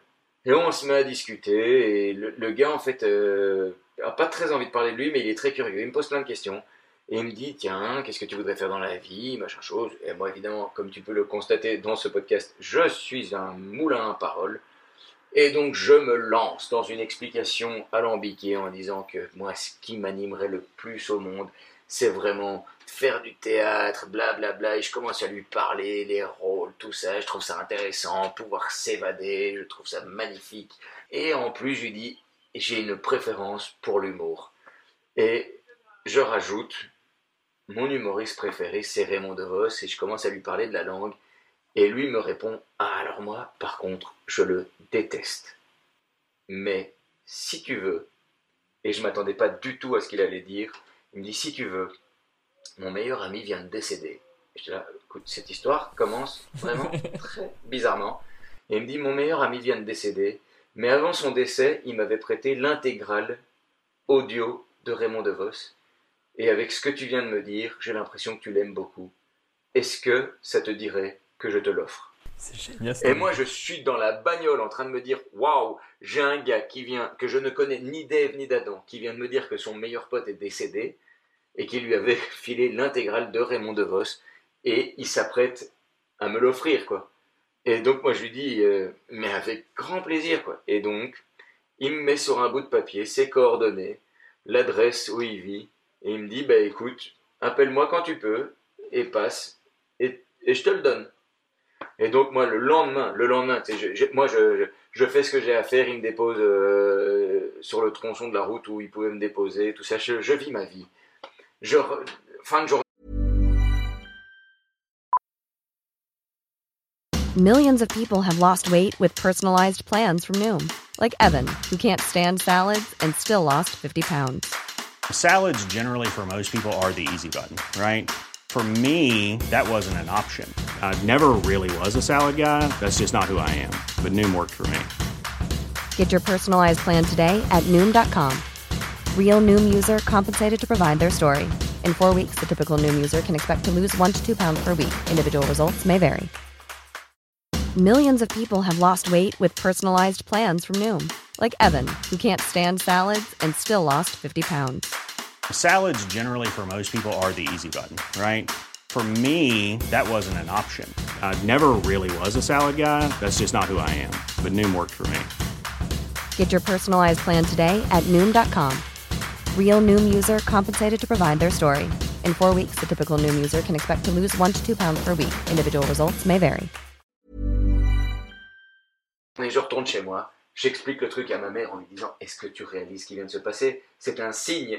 je suis zéro croyant, mais là, c'était un signe. Les, éléments se sont mis ensemble. Il faut que j'écoute Raymond DeVos. Et je, je contacte le gars. Euh, j'avais mon permis de conduire. Ma mère me dit Tiens, prends la voiture, va, va, va chercher le truc. Je vais chercher et effectivement, j'ai l'audio intégral de Raymond DeVos dans un coffret qui ressemble un peu à un accordéon, les vieux accordéons, euh, je sais plus comment, c'est en, octogone, un truc du style. Et dedans, il y a, y a, je sais plus combien, 12 ou 14 CD, euh, juste de l'audio. Génial. Et il y, a un, et y a un petit livret dedans. Et là, je commence à découvrir finalement euh, l'humoriste que je ne connaissais pas du tout, mais qui m'avait déjà euh, fait vibrer. Et là, je découvre, grâce au petit livret, vraiment l'humoriste que j'aime, avec des anecdotes euh, fabuleuses, du style, il, il, a écrit une pièce de théâtre, mais somptueuse, avec des jeux de mots divins, Et l'anecdote raconte que le jour où ils ont fait la première, dans la salle, il y a un certain Brassens et il y a un certain Bourville. Si tu te dis, putain, le mec, il a fait une pièce de théâtre. de- Attends, j'ai peut-être une hésitation sur Bourville, mais en tout cas, je suis certain de Brassens. Mais euh, dans le livret, tu lis ça et tu te dis, waouh, Waouh. il a vécu à une époque où il a écrit un truc de ouf qui aujourd'hui peut encore s'écouter. Ça n'a pas vieilli d'une ride. Et t'es là, euh, waouh. Et dans la salle, il avait des gens euh, qui, euh, qui me font rêver aussi, parce que un Brassens me fait rêver, parce que on, on, ne va jamais dire d'un Brassens que c'est un humoriste, mais, mais quand tu l'écoutes, c'est un, un chanteur fabuleux avec des traits d'esprit extraordinaires, où tu te dis, oh là là, putain, c'est des gens tellement inspirants, tu vois. Je, genre, par exemple, un maître Gims, s'il avait la plume d'un Brassens, oh là là, mais ce serait tellement divin, parce qu'avec la voix qu'il a, tu te dis, ou Maître, moi, je me suis toujours dit, Maître Gims, il faudrait qu'il ait la plume d'un Jean-Jacques Goldman. Et alors là, oh, ça deviendrait tellement merveilleux. Mais donc, j'ai- je, découvre euh, Raymond DeVos et, euh, et, je, suis en train de me dire, oh, putain, et l'humour, moi aussi, j'ai, tellement envie de faire ça. Et donc, au début, pour répondre à ta question, hein, au bout de 12 minutes, au début, quand je commence l'humour, ben, euh, j'essaye en faisant des jeux de mots. La première fois, mon premier sketch, mon tout tout premier sketch, c'est un truc en jeu de mots qui dure euh, 3-4 minutes, où je suis hyper fier de tout ce que j'ai réussi à trouver, mais, euh, mais c'est pas moi, quoi. C'est euh, une espèce de mauvaise imitation de Raymond DeVos. J'ai emprunté les mécaniques et, euh, et la folie de Raymond DeVos pour essayer de me trouver. Et donc j'ai d'abord euh, réalisé que j'étais un meilleur client que vendeur au niveau des jeux de mots, même si j'ai réussi à faire un bon sketch en jeu de mots. C'était mon, le seul et unique sketch en jeu de mots que j'ai réussi, c'est le premier. Après, j'ai essayé d'en écrire d'autres et j'avais pas cette, j'avais pas ce génie, cette fulgurance et cette connaissance de la langue pour arriver à, fournir un, contenu digne de ce nom. Puis, oui, après, on m'a parlé du stand-up parce que quand j'ai commencé, ça existait pas. Enfin, si, ça existait le stand-up, mais pas en Belgique. Euh, Enfin, ça s'appelait juste. euh, Ouais, c'était juste humoriste. hein. Finalement, on a tout traduit en anglais. hein. Aujourd'hui, on dit comedy club, alors qu'avant, on disait café théâtre. hein. C'est un peu la même chose. Une table ronde où tu peux boire ton verre. Pour moi, il n'y a pas de grande différence. Mais euh, Et donc, je commence à découvrir euh, l'humour. J'essaye le stand-up. D'abord, j'essaye l'humour d'observation, un peu, euh, un peu à la, à. Jerry Seinfeld. Ouais, ou Gad Elmaleh. Hein, c'est- hein, euh, Gad Elmaleh, son co-auteur, finalement. Voilà, c'est ça. Et euh, enfin, même s'il faut, même s'il faut pas résumer Gad Elmaleh à ça, mais c'est gay de faire des blagues quand même là-dessus. C'est clair. Donc j'essaie l'observation, c'est pas trop mon kiff. J'aime bien, mais après je me dis, il y a des gens qui le font vachement mieux. Puis je commence à découvrir l'humour noir, où là je deviens hyper trash. C'est même, même pas drôle, c'est juste gore. C'est genre, euh, là, pendant une période de ma vie, j'étais comme un viking. Il n'y avait pas de sentiments, c'est juste paf, ça tapait juste violemment. Et c'est une période de ma vie où, je l'admets, euh, j'essayais non pas d'obtenir des rires, j'essayais juste d'obtenir des ah. Et quand j'entendais les gens faire ah, oh victoire, ils ont été dégoûtés. Puis un jour, en fait, euh, j'ai réalisé que mais mon but, putain, c'est essayer de faire rire les gens. En fait, c'est pas de les dégoûter ni quoi que ce soit. J'ai envie de les entendre rire, quoi. J'ai envie qu'ils soient contents, euh, qu'ils soient heureux. Donc je me suis adouci tout en restant un peu trash, mais euh, ça, je pense que ça rejoint qui je suis exactement. Dans ta carrière, tu as commencé par l'agence Tourir avec Benoît Delaby, que j'ai eu dans le deuxième épisode. Ouais, Benoît, putain, j'aime beaucoup Benoît. Donc là, vous aviez un spectacle à présenter tous les mois. Et c'était à chaque fois, ça, se renouvelait de mois en mois. Vous parliez d'actualité, il y avait des personnages. Donc là, tu faisais des personnages à ce moment-là. Ouais, il y avait de tout. Le, le principe, en fait, c'était de fournir un nouveau spectacle 100% inédit chaque mois, et le spectacle faisait 1h30. Et euh, la première saison, c'était Jérôme de Warzé, euh, Claudie Rion, Angélique Leleu, Thomas Faeli et moi-même. Donc le principe, on s'était dit, c'est euh, le spectacle, peu importe ce qui se passe dedans, mais on commence toujours à 5, on finit toujours à 5. Et euh, donc là, c'était l'entrée euh, et la fermeture du spectacle. Et au milieu, on s'est toujours dit, on l'habille comme on veut. Donc euh, on s'était dit, pour essayer de structurer de façon un peu logique le truc, c'est qui veut faire un solo? Donc ok, chacun. Donc y on commence à 5, puis après on savait qu'il allait avoir 5 solos. Et après c'était les propositions, on va faire des duos, trios, euh, à 4, euh, tout ça. Dedans, au début on s'était dit on fait une revue de presse, donc il y avait une sorte de, journal télévisé euh, comique. euh, Speed dating aussi, c'était un truc qui est revenu souvent. Et ça nous a permis de découvrir le métier, quoi. écrire, se renouveler et proposer du nouveau contenu tous les mois aux gens pour ne pas être redondant et justement aussi pouvoir permettre aux gens de se dire bah, euh, j'ai bien aimé ce mois-ci et puis oh ce mois-ci j'aimais un peu moins bien mais je reviendrai le mois prochain parce que je sais que ça va pas être la même chose. Enfin, c'est euh, toujours se renouveler, c'était le plus important. Et donc après ça, tu as participé au Belge Comedy Show avec Pirette dont tu as parlé tout à l'heure. Et après, tu as commencé le micro show avec euh, Tom Avec Tom et euh, James Dino. et James Dino. Ouais, il me semble bien. J'étais pas sûr du James Dino, du coup je te laissais compléter. Parce que je savais pas si c'était lui avec lui dès le départ ou s'il s'est rajouté après. Euh, non, c'était pas lui dès le départ. Au dé- au début, je pense qu'on a eu Khalid qui, euh, qui est un comédien. Oui, je connais. Il est de l'impro de base. Ouais, ouais, ouais. Mais lui, il était dans l'agence Tourir aussi. Il a, il a fait la saison 2. Ouais. Un, un- un truc avec un super héros que j'avais adoré ce sketch. Super héros timide, il est magnifique. Ouais, à fond, oui, oui, oui, oui, juste le super-héros timide. Et en plus, ce qu'il y a de bien avec euh, Khalid, c'est que autant artistiquement il est incroyable, autant humainement c'est... euh, Une crème, une crème. Ah putain, ouais, c'est génial de travailler avec lui, quoi. C'est c'est, euh, dommage que je l'ai perdu de vue d'ailleurs, là. Il est dans la ligue pro euh, d'un pro aussi. Oh, ça m'étonne pas, c'est un pouille à idée, il est, il est fabuleux, quoi. Et ouais, donc le, le micro-show, on l'a fait un peu avec lui, on l'a fait un peu avec Quentin Sante, qui euh, est un gars qui, je pense, s'est plus dirigé maintenant vers la production, mais qui a été sur scène. Et puis après, on s'est retrouvé avec James Dino, et qui, lui, euh, était à fond sur l'humour à ce moment-là. Et après, bah, le, le projet hein, s'est arrêté au bout de deux ans, je pense. Parce que bah, d'un côté, James Dino, euh, il, il se renouvelait pas beaucoup. Tom, il en avait marre. Et, et, et moi, j'avais envie. Mais donc pour expliquer un petit peu, donc vous aviez un show aussi qui changeait au fur et à mesure et vous aviez plus ou moins un spectacle par mois aussi et vous demandiez aux gens de- des thèmes sur des papiers, des trucs qu'ils ont aimés, qu'ils ont pas aimés. Ouais, à fond. Petite anecdote, vous avez fait le, le micro show au festival Montois du Rire la- l'année où j'ai commencé l'humour moi Ah ouais? Et tu m'avais vanné dans le public parce que tu demandais les noms de quelqu'un et donc j'avais Régis et donc tu as commencé à me vanner sur mon nom. Ah merde. Et comme tout le reste était drôle, je t'en ai pas voulu. Ouf. Je- Mais voilà, c'était pour la petite anecdote, ça m'avait bien fait rire. Là, c'était chouette en plus euh, d'aller. euh, Bah, c'était euh, Benoît justement. Oui, c'est Benoît qui l'a organisé, ouais. Bah, Benoît, c'est un ami de l'impro, c'est lui qui, a, a- grâce au festival, qui m'a fait commencer l'humour. Ok. C'est la petite anecdote. euh. Et d'ailleurs, dans, dans la conversation qu'on a sur Messenger ici, je vois qu'en 2014, je t'avais envoyé un sketch euh, pour, euh, parce que j'étais trop fan et je me suis dit, ah, j'aimerais bien qu'il voit mon truc pour, euh, pour me donner un avis. Genre le premier sketch que j'avais fait. Euh, ça m'avait fait rire de revoir ça. Écoute, j'irai le regarder après. Ah non, mais maintenant c'est vieux, c'est un vieux truc. ah, maintenant j'ai honte que tu le vois. Tu vois, à l'époque c'était c'était ce que j'avais fait de mieux. Mais non, justement, en fait, en- ah oui, alors je peux comprendre le, le point de vue où on dit on a honte, euh, ouais, j'ai fait ça, mais moi je trouve ça justement riche. Riche, mais genre moi j'ai des vidéos qui ont 4-5 ans là, euh, parfois je vois euh, sur Facebook des gens qui repartagent ça et je suis là, mais pourquoi? C'est de la merde! Et en même temps je me dis, ah ça fait partie tellement de moi, ça fait partie du parcours, et donc en fait je me dis, c'est tellement génial d'avoir la trace, et donc il faut pas, euh, faut pas en avoir honte quoi, c'est drôle. Puis après, puis après, tu sais, j'ai- aussi un jour débuté, j'ai aussi un jour mis mes, pieds pour la première fois sur scène. Et je crois que si aujourd'hui j'avais une vidéo, je me dirais, mon Dieu, comment j'ai pu faire un truc pareil Et d'un autre côté, je me dis, qu'est-ce que je suis content de l'avoir fait. Donc, faut pas avoir honte de ta vidéo. Je la regarderai avec grand plaisir tout en sachant que, bah, hey, il a évolué. Ou du moins, j'espère. Il n'y a pas beaucoup d'autres vidéos après, donc ce sera pas trop comparé. Faudra me voir un jour sur scène. Ah merde, bah écoute, je viendrai avec grand plaisir. C'est gentil. Non, on fera mieux, on fera mieux. Quand, quand je pourrai rejouer, tu viendras faire ma première partie. Comme ça, je pourrai te regarder depuis la coulisse. Oh la pression d'un coup. Ok, c'est gentil.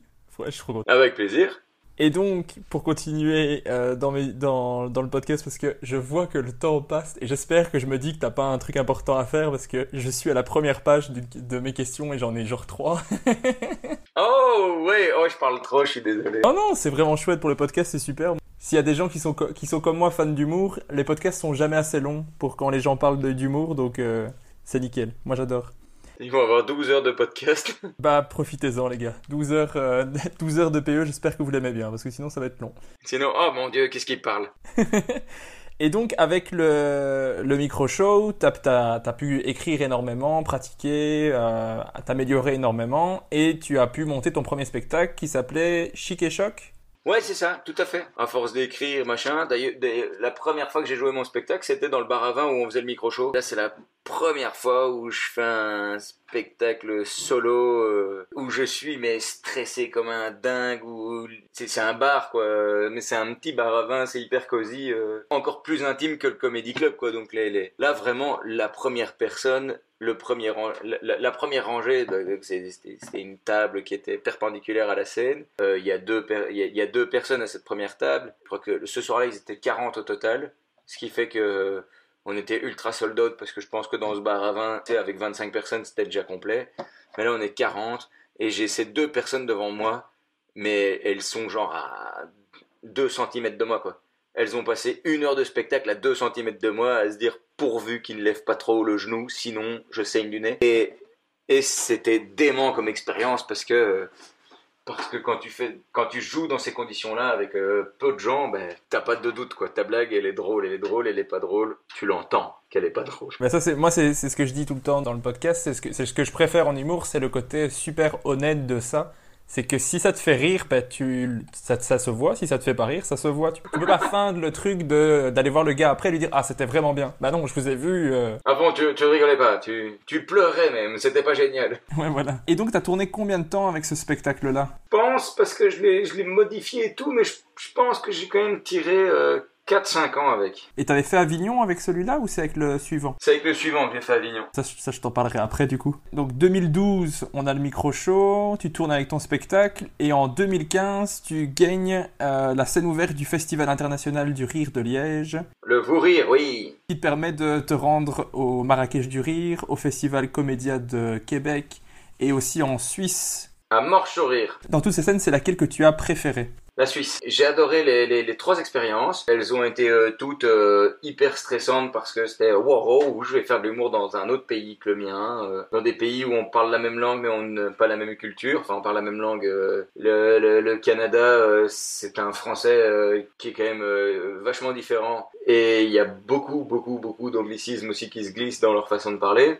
Si je me rappelle bien, j'ai d'abord été au Maroc où là j'étais stressé de ouf en me disant mais ils vont rien comprendre et tout. Puis finalement en fait si ça s'est super bien passé, c'était une, expérience de ouf. Euh, les gens ont compris euh, tous mes propos et donc j'étais serein en fait en redescendant de scène en me disant oh putain ils ont tout compris puisque je me disais mais merde en fait euh, est-ce que, est-ce que le français est vraiment une langue euh, soutenue à fond au Maroc? Moi, j'avais jamais été, j'en savais rien. Même s'il y avait des gens qui me disaient ouais, ils parlent français là-bas, j'étais ouais, ok, super, mais si moi je l'entends pas de mes propres oreilles, ça va rester un avis de quelqu'un d'autre, quoi. Et finalement, ouais, ça s'est bien passé, donc j'étais content. Et au Maroc, en fait, c'était, euh, j'avais été invité au festival une semaine, mais je jouais un seul soir, 8 minutes avec euh, les autres gagnants des autres festivals. Au Canada, alors là on était reçus comme des papes dans un hôtel de luxe mais ultra luxueux. C'est quoi le château Frontenac ou Frontenac Frontenac, Frontenac, à Québec. Mais je suis, un, je suis un très très gros fan de Québec, du coup, euh, je peux te le dire. Eh je suis dans cet hôtel, mais c'est euh, le Titanic, mais qui a pas coulé, quoi. C'est fabuleux à souhait.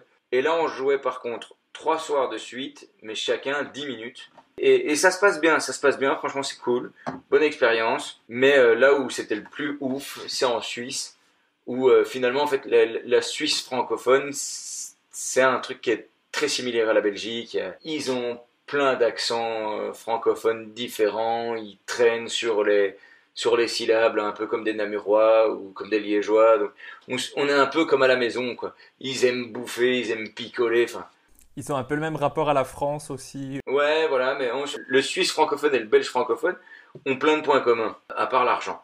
Mais sinon, pour le reste, il y a plein, vraiment, plein de choses très communes. Et là, on jouait un seul soir, mais 20 minutes ce qui permettait de pouvoir développer un peu plus son univers et quoi que ce soit.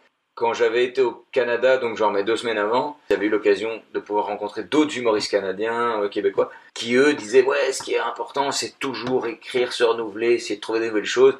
Et ils disent intéresse-toi à l'endroit où tu vas, parle de l'endroit où tu es, c'est toujours chouette pour quand tu vas parler au public, quoi. Et, euh, donc en Suisse, en fait, euh, juste écouter leurs conseils et j'avais écrit des blagues spéciales que, que je peux faire que en Suisse. Et les gens avaient vraiment adhéré. Donc, j'étais là, wow, j'ai des blagues qui viennent d'être créées juste pour l'occasion et elles fonctionnent. Elles sont même pas rodées, les gens rigolent. Il y en a même, il y a même des gens qui ont applaudi. Donc j'étais sur un nuage parce que je reste un grand enfant. Quoi. Moi, euh, si je fais des blagues et tout, je sais que l'humour c'est super sérieux, mais quand j'ai une blague et que les gens rigolent et qu'ils applaudissent, en moi-même, il y a un mini-moi qui a 8 ans qui fait Oh putain, c'est trop génial Ah, mais l'applause, c'est le meilleur moment du monde. C'est, c'est, c'est génial. Quand ça arrive, t'es sur scène, les gens rient et ils applaudissent.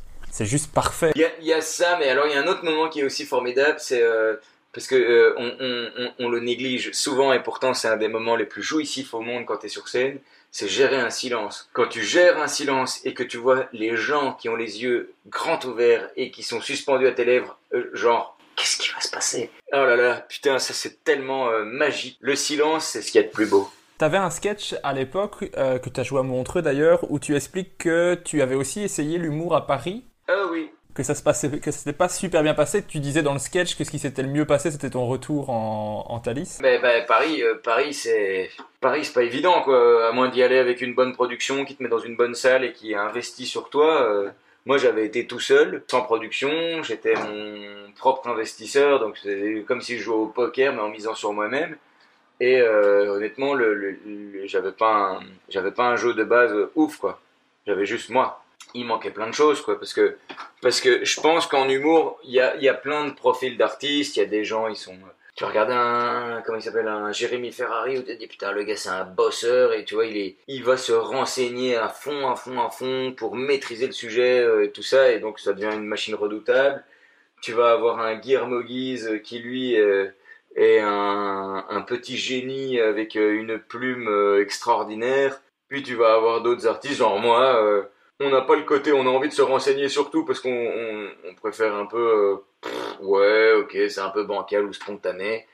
Et on n'a pas le côté génie de Guillermo, mais, euh, mais on va travailler, travailler, travailler, et il va se passer quelque chose. Ça va moins se manifester tout de suite, mais il va se passer quelque chose. Et donc, euh, c'est amusant comme ça de, de découvrir l'univers de Paris, de se dire, putain, des humoristes à Paris, mais il y en a 12 000. Et donc, oui, ça, ça a été mon erreur. euh, je me suis dit, allez, je vais me lancer dans l'aventure, tout seul. Il va falloir payer un logement, il va falloir payer sa bouffe, il va falloir louer la salle où je vais jouer, il va falloir payer des flyers, il va falloir payer des affiches, essayer de faire venir les gens. euh, et, euh, et donc, euh, ça a été une claque, une belle claque, mais qui m'a appris tellement de choses, donc je ne le regrette pas du tout. T'as aussi gagné le festival de Bastogne et tout ça, mais donc t'as, t'as été dans beaucoup de festivals. Est-ce que c'est quelque chose que t'aimais bien, les concours et tout ça, ou tu l'as fait parce qu'il fallait? J'aimais, j'aimais sans aimer en fait. Euh, j'aimais parce que j'allais jouer, ça me permettait d'avoir une date. Mais euh, en soi, j'aime, j'aime pas le côté concours, euh, même si je suis, quel- je suis un gagnant, je pense. J'aime pas- comme plein de gens, j'aime pas perdre. Mais après, moi ça me dérange pas le côté compétition en humour. Mais après, le côté concours d'humour, il y a des moments ça me casse les couilles. parce que bien souvent, je trouve que les concours d'humour sont mal organisés. Et, donc voilà, par- parfois tu te retrouves avec 8 humoristes qui doivent chacun faire 12 minutes, t'as envie de dire, ouais, putain, le mec qui passe en dernier, si le public est fatigué, il est fatigué, quoi. Il y a un festival que j'ai fait qui s'appelle le Dinar en Bretagne, où là tout le monde est au courant, quoi. C'est euh, 8 humoristes, et c'est réparti sur deux soirs, et chaque humoriste a droit à 30 minutes, ce qui fait que les gens qui viennent voir le spectacle de base savent qu'ils vont voir 2 heures de show.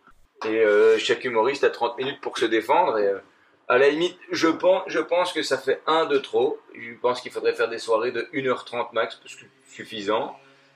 Mais, euh, mais ce sont des bonnes expériences, et puis ça permet de rencontrer plein de gens. Et, euh, ouais, ce genre de concours bien organisé, genre le Vous Rire, Bastogne, euh, Dinard. aussi était bien organisé. Je sais pas si tu l'as fait. Ouais, ouais. Ah oui, oui, oui. Euh, moi, je l'ai pas fait. J'ai présenté un plateau un soir là-bas, mais avec Michel Dezobi. Mais c'est des genres de trucs où tu te dis, ok, ouais, euh, je joue le jeu, je joue le concours, et je suis content. Mais il y a d'autres festivals que je ne nommerai, pas où là, j'étais là, putain, c'est de la merde. Le, le c'est mal organisé, donc le concours, ben forcément, a l'air encore plus chiant parce que c'est mal organisé. Mais il y a- y a de tout. T'as fait aussi pas mal de premières parties. euh, Jérémy Ferrari, Arnaud Ducret, Olivier de Bigard, Patrick Timsit, Kev Adams et Gad Elmaleh. C'était quoi la, la meilleure première partie que tu as faite?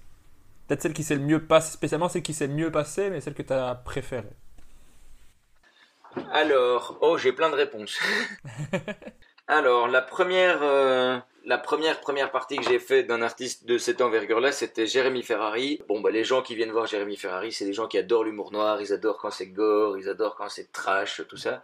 Et donc, moi, je prépare mon 15 minutes et euh, bah, c'est un bon 15 minutes euh, bien trash. Et euh, les gens adhèrent, adhèrent. Vraiment, c'est un truc de ouf ça se passe super bien. Moi, je suis comme un ouf. Je suis là, wow, putain, ça rigole de. Et même parce que c'était au centre culturel de Uccle, il y avait 800 spectateurs, c'était sold out. Et ça s'est mais super bien passé, donc j'étais hyper content. Puis après, il y a eu les premières parties de Jarry où je me suis marré comme un dingue. Et humainement, Jarry est délicieux. Il est, euh, il est hyper attentif, il est hyper attentionné. Il, aime bien donner des conseils, il aime bien écouter. Il est, il est, c'est. Il est dans le partage, quoi. Ouais, c'est quelqu'un de profondément euh, humain. Après, euh, il y a eu Olivier de Benoît, euh, super sympa. Pas du tout comme Jarry, parce que le gars, le gars est formidable et tout, mais il est hyper stressé, quoi. Ce qui est humain aussi. Mais donc, il est tellement stressé qu'il reste bloqué dans sa bulle, tellement il a peur, parce qu'il est, il a pourvu que ça rigole et tout. Et c'est là où tu te dis, tiens, c'est génial de voir un mec de cette envergure avec une carrière pareille qui continue de stresser, qui continue d'avoir peur juste parce qu'il espère faire rire les gens. Et il y a des fois, je me dis, je me dis, c'est con que les gens ne voient pas cette partie-là du, métier parce que euh, il y a des fois, euh, certaines personnes peut-être seraient un peu moins virulentes par rapport aux artistes, juste en se disant, tu sais quoi, à la base, il avait juste envie de te faire rire. Mais, euh, mais dans tous les artistes, alors Jarry fait partie d'une de mes plus belles rencontres, mais je crois que la plus belle rencontre, c'est Patrick Timsit au Cirque Royal. Le gars, c'est une vedette. Je suis dans ma loge, il vient, il toque, c'est lui qui toque, il vient en personne. C'est quand j'ai fait euh, Gad Elmaleh et Kev Adams, à un moment, euh, il voulait me rencontrer avant le spectacle. C'est un régisseur qui est venu me chercher en me disant voilà, Gad voudrait te rencontrer. Bon, je, vibrais, hein, je tremblais. je disais Gad veut me rencontrer, putain, c'est formidable. Mais euh, là, je suis dans ma loge au Cirque Royal et ça, toque à la porte. J'ouvre, j'ai Patrick Timsit devant moi qui me dit ah bah, écoute euh, on m'a appris que tu faisais ma première partie je suis enchanté de te rencontrer et tout. J'étais là oh putain quel artiste quel c'est fabuleux quoi. Le mec vient me voir il, se présente il est enchanté tout ça. Et il me fait une proposition extraordinaire il me dit euh, est-ce que ça te dit qu'on fasse un sketch à deux pour t'annoncer? Et j'étais là wow putain mais quelle classe quoi le mec me propose d'écrire un sketch et donc une demi-heure avant de monter en scène on a écrit un duo qu'on a joué derrière le rideau. Donc c'était c'était juste des voix off pour amuser les gens et pour annoncer que j'allais être la première partie. On a écrit un sketch à deux comme ça, 30 euh, minutes avant de monter sur scène. Ah, c'est génial.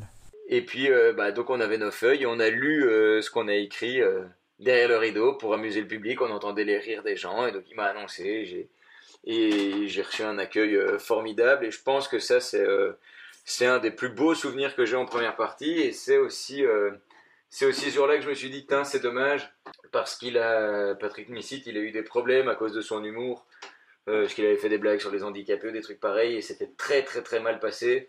Et là, vraiment, je me suis dit, c'est vraiment dommage que les gens ne connaissent pas euh, l'homme qui se cache derrière l'humoriste, parce qu'en fait, bien souvent, quelqu'un qui est hyper trash, c'est quelqu'un qui est dans la vie profondément euh, gentil et euh, inoffensif et donc c'est juste de la blague. Après évidemment il y a des blagues trash qui peuvent blesser mais je me suis dit c'est con que les gens ne, le connaissent pas en dehors de, la scène parce que putain il est d'une gentillesse mais c'est déconcertant mais apparemment, c'est pareil avec euh, Mike Ward, qui lui a été attaqué en justice et tout ça, il a dû payer et tout ça. Et dans tous les podcasts que j'écoute, tous les humoristes disent la même chose, c'est que c'est le gars le plus gentil de l'histoire du monde et qui fait tellement de choses pour les autres. Ah oui, oui, oui, oui. Bah, lui il est fabuleux. Hein. Mike, c'est, un gars, euh, c'est un gars qui cotise pour les, les, les plus démunis. Enfin, euh, je suis en train de m'avancer sur un truc que, je maîtrise pas, mais euh, je, il, fait des actions et quand il peut apporter sa pierre à l'édifice, il le fait toujours et il n'a pas besoin de le revendiquer c'est un peu du, putaclic. C'est genre, ah, vous avez vu, j'ai fait une bonne action. Lui, il n'a pas besoin de le dire. Il fait sa bonne action. Et euh, tout ce qui se dit, euh, c'est. Euh, moi, mon, mon job, c'est de faire des blagues. Je fais des blagues. Et mon humour, c'est un humour trash. Et voilà, point, quoi. Et, et c'est dommage aussi que les gens ne le connaissent pas en dehors. Parce que de nouveau, quoi. C'est une douceur. Tu as eu l'occasion de le rencontrer quand tu as été joué à Dubaï, il me semble? On, a, on était programmés ensemble dans un même spectacle à Dubaï. Et euh, donc forcément, là, moi, c'était euh, c'était comme un gamin de 6 ans qui va à Euro Disney. Quoi. J'étais en train de réaliser un rêve. J'ai un regret, c'est que j'ai jamais rencontré Raymond DeVos. Mais j'ai une fierté, c'est que j'ai rencontré Mike Ward. Quoi. Moi, moi c'est vraiment mon préféré. Quoi. Dans les humoristes vivants, c'est le gars. Moi, j'écoute hyper souvent... Euh, ses podcasts, je regarde ses sketchs avec grand plaisir. Je... Bah, avec ses podcasts, t'as de quoi écouter. Oh ouais, mais il, est, il, est, il, est, il est tellement bienveillant. En plus, il est, quand tu vois qu'il reçoit les autres artistes, il est tellement sympa. Il les écoute, il parle, il fait des blagues. Il est, tu sais quoi, c'est, il vit finalement juste moi, c'est au Québec, c'est un de mes préférés, ça c'est clair. Mais dans les humoristes aussi, c'est un de mes préférés. Son spectacle complet sur YouTube, il est incroyable. Tous les, sujets sont toujours touchy, mais super bien traités. Enfin, j'adore. Je suis tellement fan. Et les podcasts, mais sur chaque podcast, il est, drôle. Il n'y a pas un moment où il est nul. Il y a jamais. Je crois que j'ai jamais entendu une vanne où je me suis dit cette vanne est, est vraiment à chier et il n'aurait pas dû la faire. Je me suis jamais dit ça. Tu as tourné avec ton deuxième spectacle qui s'appelle Optimiste. Et ça fait combien de temps que tu, tu es avec ce spectacle-là? 3, 3, 3, 4 ans, je crois. Et ben là, t'arrives au bout, il me semble. J'en ai écrit un nouveau. Je l'ai joué deux fois, et puis après, il y a eu le confinement. Donc, je vais réécrire euh, dessus, parce que le confinement nous a appris plein de choses. M'a appris plein de choses. Et qu'est-ce qui va changer entre ce spectacle-là et les deux précédents? Alors, le premier spectacle, c'était juste euh, des sujets euh, alambiqués où j'étais hyper trash. Le deuxième, c'était un spectacle où je retraçais mon envie de vouloir devenir euh, musicien trompettiste et que je réalise que je n'ai pas du tout euh, le sens du rythme et des trucs pareils. Je découvre le théâtre, donc c'est un peu un spectacle autobiographique. Et ici, je reste sur quelque chose de, propre à moi, mais euh, j'ai envie de défendre plus d'idées et donc plus travailler sur le, fond. La, la, forme, je crois que ça va, mais c'est vraiment sur le fond. Il y a des sujets qui qui, m'intéresse vraiment et où je me dis oh où il y a moyen de creuser beaucoup beaucoup beaucoup de choses. Euh, j'ai hâte de le voir. Yay euh, avec le spectacle euh, donc Optimiste, tu as fait aussi le Festival d'Avignon, on l'a mentionné tout à l'heure. Et ce qui est marrant, c'est que j'ai eu trois visions du festival parce qu'il y a Benoît Delaby qui l'a fait, Étienne Serre et Félix. Donc j'ai eu trois visions dans le podcast un peu du festival. C'est quoi ta vision du Festival d'Avignon? Est-ce que c'est à faire ou est-ce que c'est une bonne expérience alors, c'est à faire éventuellement. Ce serait con de dire que c'est pas à faire. Euh, bonne expérience, c'est une expérience enrichissante. Moi, j'ai détesté. J'ai vraiment détesté le bazar. Mais euh, j'ai appris beaucoup. je, me suis quand même bien amusé. J'ai rencontré des gens euh, hyper cool. Mais vraiment, le festival en tant que tel, c'est dur, quoi. C'est vraiment dur.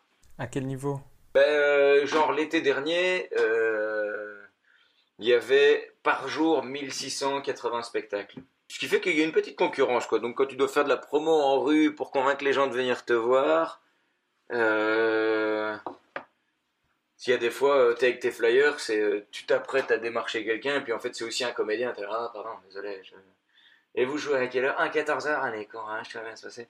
Il y, a, il y a un côté très industriel dérangeant pour moi.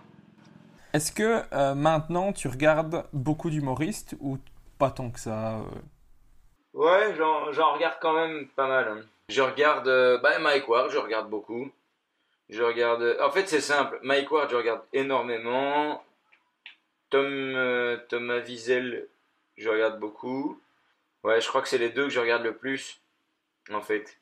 Puis après, c'est je regarde sur Netflix de temps en temps des stand-up. Mais sinon, quand on n'est pas confiné, je vais euh, un maximum de fois au Comedy Club ou au What the Fun pour euh, voir et au Made in Bruxelles Show pour voir les artistes. J'adore voir les artistes jouer, j'adore les voir sur scène, j'adore euh, voir les gens créer. Bah ouais, mais en plus ce qui est chouette, ce que je trouve, c'est que tu es un des seuls qui vient dire un retour aux gens quand tu viens voir le spectacle. Je sais pas si tu vois ce que je veux dire. C'est tu, viens voir, mais tu as envie d'en parler de ce qu'on a fait sur scène et c'est super chouette. Moi, j'avais joué au Made in Bruxelles Show Et euh, t'étais venu me voir, donc moi j'étais en panique parce que je me suis dit, euh, il va me vanner, il va me dire euh, des trucs. Parce que je te le connaissais pas personnellement, donc je me disais, tu vois, j'avais, l'idée du, du, du, gars sur scène qui, qui, qui va dans le, le trash, qui va vanner. Et je ne je savais pas en fait que tu étais si sympa et si euh, éclairé sur le, stand-up et que tu avais beaucoup de choses à partager. Donc je t'avais trouvé ça super chouette. Bah j'essaye quoi, je me dis, je me dis en fait c'est n'y a pas de. On, on, gagne rien à garder. Euh... Si tu as quelque chose de cool à dire à un artiste, tu gagnes rien à le garder pour toi-même. Donc, si tu vas voir un truc, après, tu, peux voir la personne, boire un verre, lui dire Ah, ça j'ai bien aimé, ça j'ai pas aimé, ou, ou, quoi que ce soit, en restant bienveillant. Et, euh, et c'est enrichissant pour tout le monde, quoi. Et forcément, bah, comme, euh, comme maintenant en Belgique, bah, moi, je, suis un peu médiatisé avec euh, le biais de la radio. Quand je vais voir un plateau, bah, je sais qu'il y a quelques stand-uppers qui voient qui je suis. Et donc, s'ils voient que je suis présent, ben, ils vont peut-être me demander mon avis ou quoi que ce soit. Ou alors c'est moi qui vais aller vers eux en disant Ah ouais, j'ai bien aimé ou quoi que ce soit. Il faut vraiment que j'ai pas aimé du tout la personne ou là je dis rien du tout en me disant parce que si je dis quelque chose ça va être méchant, genre c'était de la merde. Mais, euh, mais c'est tellement subjectif.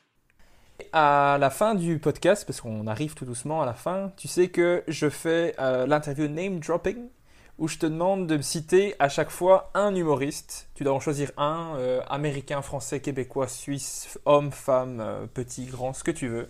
Mais okay. à chaque fois un. Tu dois te limiter à un. Alors, l'humoriste le plus sympa que tu aies rencontré Mike Ward. L'humoriste qui t'inspire le plus L'humoriste qui m'inspire le plus Ou qui t'a inspiré le plus Oh putain, c'est une bonne question ça. Il y en a. Et on, on... juste. Ah putain, on peut en donner que un. Oh, Tom Wiesel alors. Tom Wiesel? Ah, c'est marrant. Ouais, je le trouve très très très très inspirant. Ah. Mais un chiant, il y a, y a Haroun. Non. Ah, ah c'est marrant, j'aurais pas, j'aurais pas deviné celui-là. Ouais, non, Haroun est. Haroun, il est incroyable, moi je trouve. Je sais pas, mais j'ai droit qu'à une seule réponse. Je vais dire euh... Tom Haroun. Tom Haroun, ça marche. Celui que tu regardes tout ce qu'il fait. Mike Ward. Mike Ward, tu y as répondu pendant le podcast. Celui qui t'a donné envie de monter sur scène. Bah oui, y mais il y a plein de trucs. Euh, de, sur, monter sur scène, dans, dans les gens après qui, qui m'ont confirmé cette envie, qui, qui ont réussi à dégager des choses, il y a quand même Jamel Debbouze et Gad Elmaleh qui, qui ont fait un travail formidable. Euh, euh, mal, malgré le fait qu'ils aient été épinglés euh, par Copy Comique, ça n'enlève pas le fait que ce soit deux personnes qui. C'est quand même des petits génies, quoi. Ils savent jouer, ils savent maîtriser une salle, ils savent maîtriser la scène. Ils ont quelque chose de ouf. Y a Florence Foresti aussi, qui, qui dans la veine des trois. Ah, voilà. J'arrive même pas à respecter le jeu, je ne sais pas donner un seul nom. C'est pas grave. Est-ce qu'il y a un humoriste qui t'a surpris dernièrement, où t'as fait une découverte, tu t'es dit waouh, c'est super fort? Sugar Sammy, quand je l'ai vu la première fois au Comedy Club, j'étais waouh, le gars, euh, le gars est fort. Hein. Le gars, il, il, il, était venu jouer en français, euh, qui est donc en ordre de, de langue la quatrième langue qu'il parle. Il est plus fort que moi dans sa quatrième langue, alors que moi c'est ma première. Est-ce qu'il y a un humoriste que tu trouves qu'on surestime? Que tu te dis je comprends pas tout le buzz qu'il y a autour de lui. Euh, c'est subjectif à mort. Hein. C'est pas c'est pas pour autant que tu que tu critiques. Bah dans la question en fait euh, je dois pas donner de nom là je peux juste répondre oui. Est-ce qu'il y a un humoriste que tu trouves qu'on surestime? Oui. Non mais qui ça? Moi j'aime bien mais après je, je, je euh, c'est Farid. Farid je, oui je voilà il est oui il est bien mais euh, je suis pas en admiration de ouf quoi. Je trouve que le gars il fait il fait bien son taf tout ça mais j'ai pas euh, j'ai pas le côté genre oh, Farid t'as vu ce qu'il a fait euh, j'aurais publié un truc moi je veux pas j'ai pas le j'ai pas un affect genre un humoriste de ouf quoi parce que je trouve que sa communication sa communication j'ai plus l'impression de voir une pub pour parfum que de voir un humoriste. Mais après ouais il fait un taf de ouf hein mais... Et question inverse, est-ce qu'il y en a un que tu trouves qu'on sous-estime, qui est tellement bon que tu comprends pas que le monde entier ne le connaisse pas? Ouais, hein, Régis Canon. Comment flatter mon ego à mort Je comprends pas, le gars il fait des podcasts et tout. Il... le gars il va... il va regarder ma vidéo, il va se dire putain j'ai dit de la merde dans la fin du podcast. Oui, bah ça euh, malheureusement il euh, y en a beaucoup trop. C'est le problème de ce métier, c'est qu'il y en a plein qui sont fabuleux mais qui sont pas euh, vraiment dans la lumière ou quoi que ce soit. Il y a, Là, il y a quoi? Il y a Félix Jean, il y a Alexandra Pizzagalli, il y a Farah, il y a Edgar Yves, il y a Funky Fab. T'en as des, qui sont qui sont pas euh, estimés à leur juste valeur. Il y en a blindés. Bah, je suis tout à fait d'accord avec toi. Ben, c'est d'ailleurs, je crois que c'est une des raisons pour lesquelles je fais le podcast, c'est que j'ai toujours envie de parler des humoristes que j'ai dans les épisodes. Et il y a plein de fois où je dis ah c'est trop cool, j'ai genre j'ai PE ce soir, je vais l'interviewer et les gens font qui ça? Et je fais mais, mais enfin Et moi je suis trop content. Voilà, moi, moi, je, moi, je suis su- sous-évalué. Voilà, Enfin, ça va. Ma, ma mère me reconnaît, donc c'est bon. c'est déjà ça. On est sur un bon départ. Le spectacle que tu recommandes le plus Le spectacle que je recommande le plus, c'est euh, d'office d'aller voir en live. Parce que bon, après, il y a les spectacles que tu peux regarder en vidéo, mais je trouve que le spectacle vivant, ça doit se voir en, vraiment en live. Parce que c'est- la magie du spectacle vivant est beaucoup plus jouissive. Moi je recommande trois pour le en ce moment. Si tu veux, je te dirai après. Je, je sais pas, j'ai. Alors, je pense qu'en ce moment, ce qui est chouette, enfin, en ce moment, euh, hors pandémie, euh, le nouveau spectacle de Guillermo Guise, ou son ancien, parce que faut reconnaître que le gars, il écrit quand même vachement bien. Il y a qui d'autre? Euh, Farah, je trouve que c'est euh, c'est dément. Emily Crone aussi, j'aime beaucoup. Et euh, je dirais Gaëtan Delferrière. Oh, il y a Serena Yari aussi, mais elle, je l'ai pas encore vue euh, sur son spectacle entier. Mais euh, Gaëtan Delferrière, ouais. Euh, moi, je l'ai recommandé, mais c'est ce que vous pouvez regarder même en période de confinement, puisqu'ils sont sur, euh, sur Internet. Il y a euh, Pulsion de Kian Kojandi, qui est sur YouTube. Ouais, c'est vrai que c'est un bon spectacle. Il y a Je t'aime de Adib Al-Khalidé. Oh ouais, c'est vrai qu'il est balèze aussi lui. Le spectacle est complet sur YouTube. Il l'a mis il y a pas longtemps, je crois, il y a un mois peut-être max. Ah, trop bien. Tu iras voir Je t'aime, ça s'appelle. Incroyable ce spectacle. Et euh, le spectacle de Mike Ward, qui est en complet sur euh, YouTube aussi. Ah ouais, lui il est fabuleux. Ouais, Mike. hein, c'est- Mike, quand, on était, euh, on était dans un festival ensemble et un, un soir on était un peu euh, bourrés parce que nous aimons tous les deux boire et je lui fais T'es t'es vraiment le patron? Et il a mal pris. Il fait non mais je suis pas que tu dis je suis le patron. Je fais, mais c'était pas, euh, je voulais pas te blesser. Hein, je voulais juste. C'est vraiment une conversation de bourré quoi. Je voulais pas te blesser en disant que t'étais le patron. Je fais, Ah, mais j'aime pas qu'on me dise que je suis le patron. Inès, il a vexé Mike Ward. en disant que c'était le, en, en lui disant que c'était le meilleur quoi. Je- putain ouais, je l'ai vexé en faisant un compliment. On n'est pas sur, euh, on n'est pas sur une petite euh, note de génie là. Maintenant, on arrive à la toute fin où je te demande de choisir cette fois-ci entre deux humoristes. Tu dois choisir lequel tu, tu préfères. Alors, quand Le je- premier. Ok. Ah pardon. Celui que tu préfères, euh, mais ça sera au niveau du, de la scène, pas spécialement la personne. On va vraiment dire le- au niveau du jeu, celui qui te fait le plus. ok. C'est vraiment subjectif, donc la personne ne peut pas se plaindre auprès de toi si tu ne l'as pas choisi. Mais j'ai fait exprès de prendre des gens que ça va un peu te compliquer la vie. En tout cas, je vais, j'espère. Entre Cody et Pablo Andrés. Cody. Entre Étienne Serre et Dan Gagnon. Dan Gagnon. Mike Ward et Seinfeld. Mike Ward. Pour le moment, c'est pas trop difficile. Ah, ça va, ben je- je- j'espérais plus dur, mais dommage. Entre euh, Jérémy Ferrari et Gad Elmaleh. Gad Elmaleh. Entre Pirette et les frères Taloche. Ok, là c'est dur. Ah, voilà. Ouf, je vais prendre les frères Taloche. Entre Patrick Timsit et Bigard. Ah putain. Qui je préfère en termes scéniques? Bigard. Entre euh, Fanny Ruet et Laura Lone. Laura Lone. Et j'avais noté, ah ben entre euh, Émilie Krohn et Farah. Ah, t'es une pute. Comment tu... oui. Ah, enfin Ah, je les, mais je les aime toutes les deux. Je... Non, je ne choisis pas, je prends les deux. Et maintenant, vraiment, j'adore les deux. J'ai été les voir plusieurs fois. Je, je, je- je- là, là, vraiment, sur ce choix-là, je pourrais pas. euh, Je les aime toutes les deux, quoi. Vraiment, euh, pareil.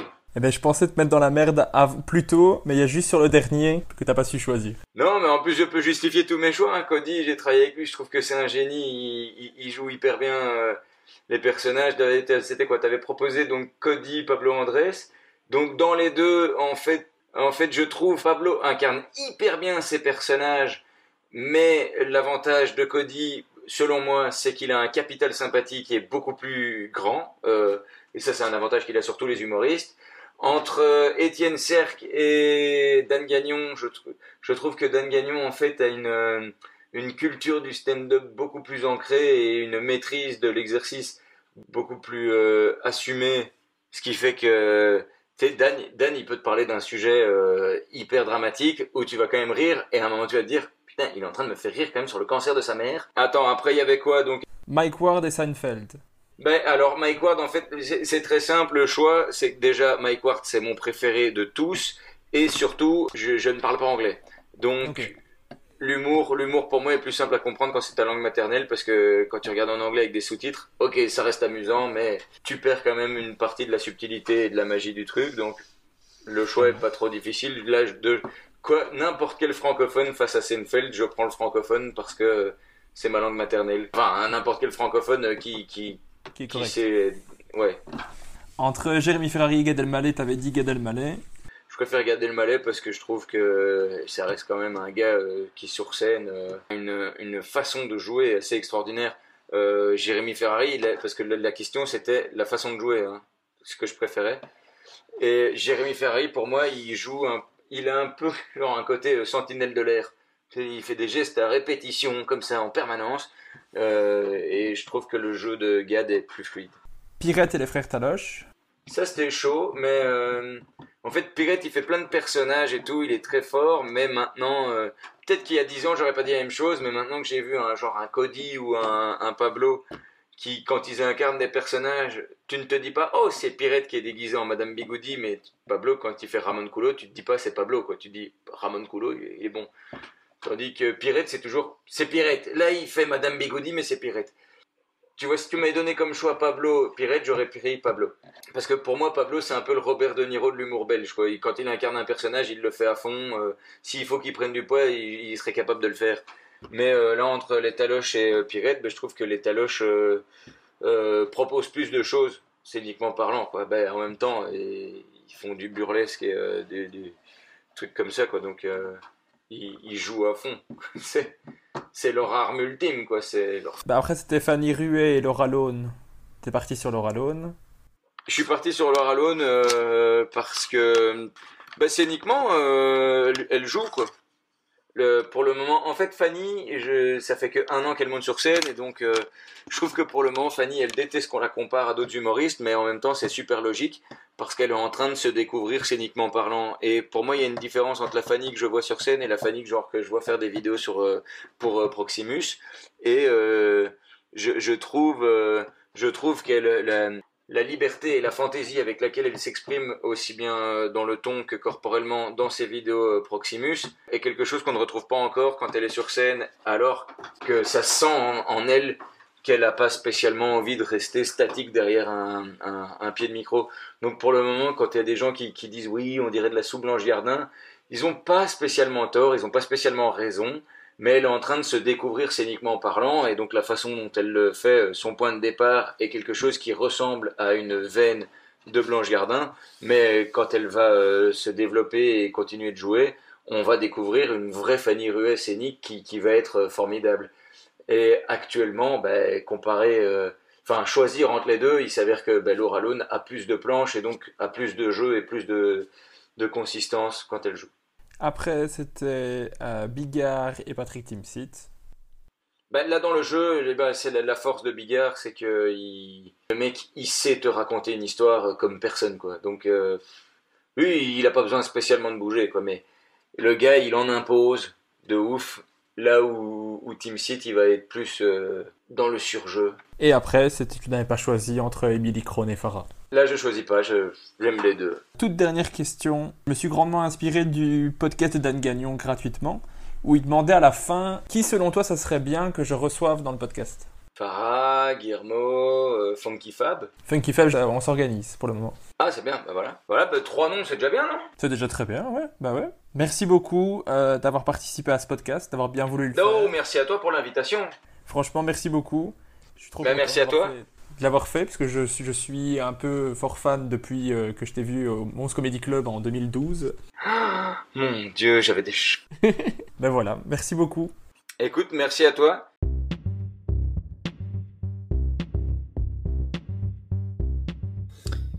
Merci d'avoir écouté Humeur humoristique. N'hésitez pas à donner votre avis, à vous abonner et à le partager autour de vous. Si vous avez détesté, écoutez suivant. Il sera mieux. Bisous.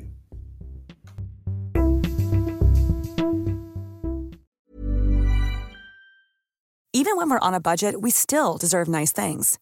Quince is a place to scoop up stunning high-end goods for 50 to 80% less than similar brands. They have buttery soft cashmere sweaters starting at $50, luxurious Italian leather bags, and so much more. Plus, Quince only works with factories that use safe, ethical, and responsible manufacturing. Get the high-end goods you'll love without the high price tag with Quince. Go to quince.com/style for free shipping and 365-day returns.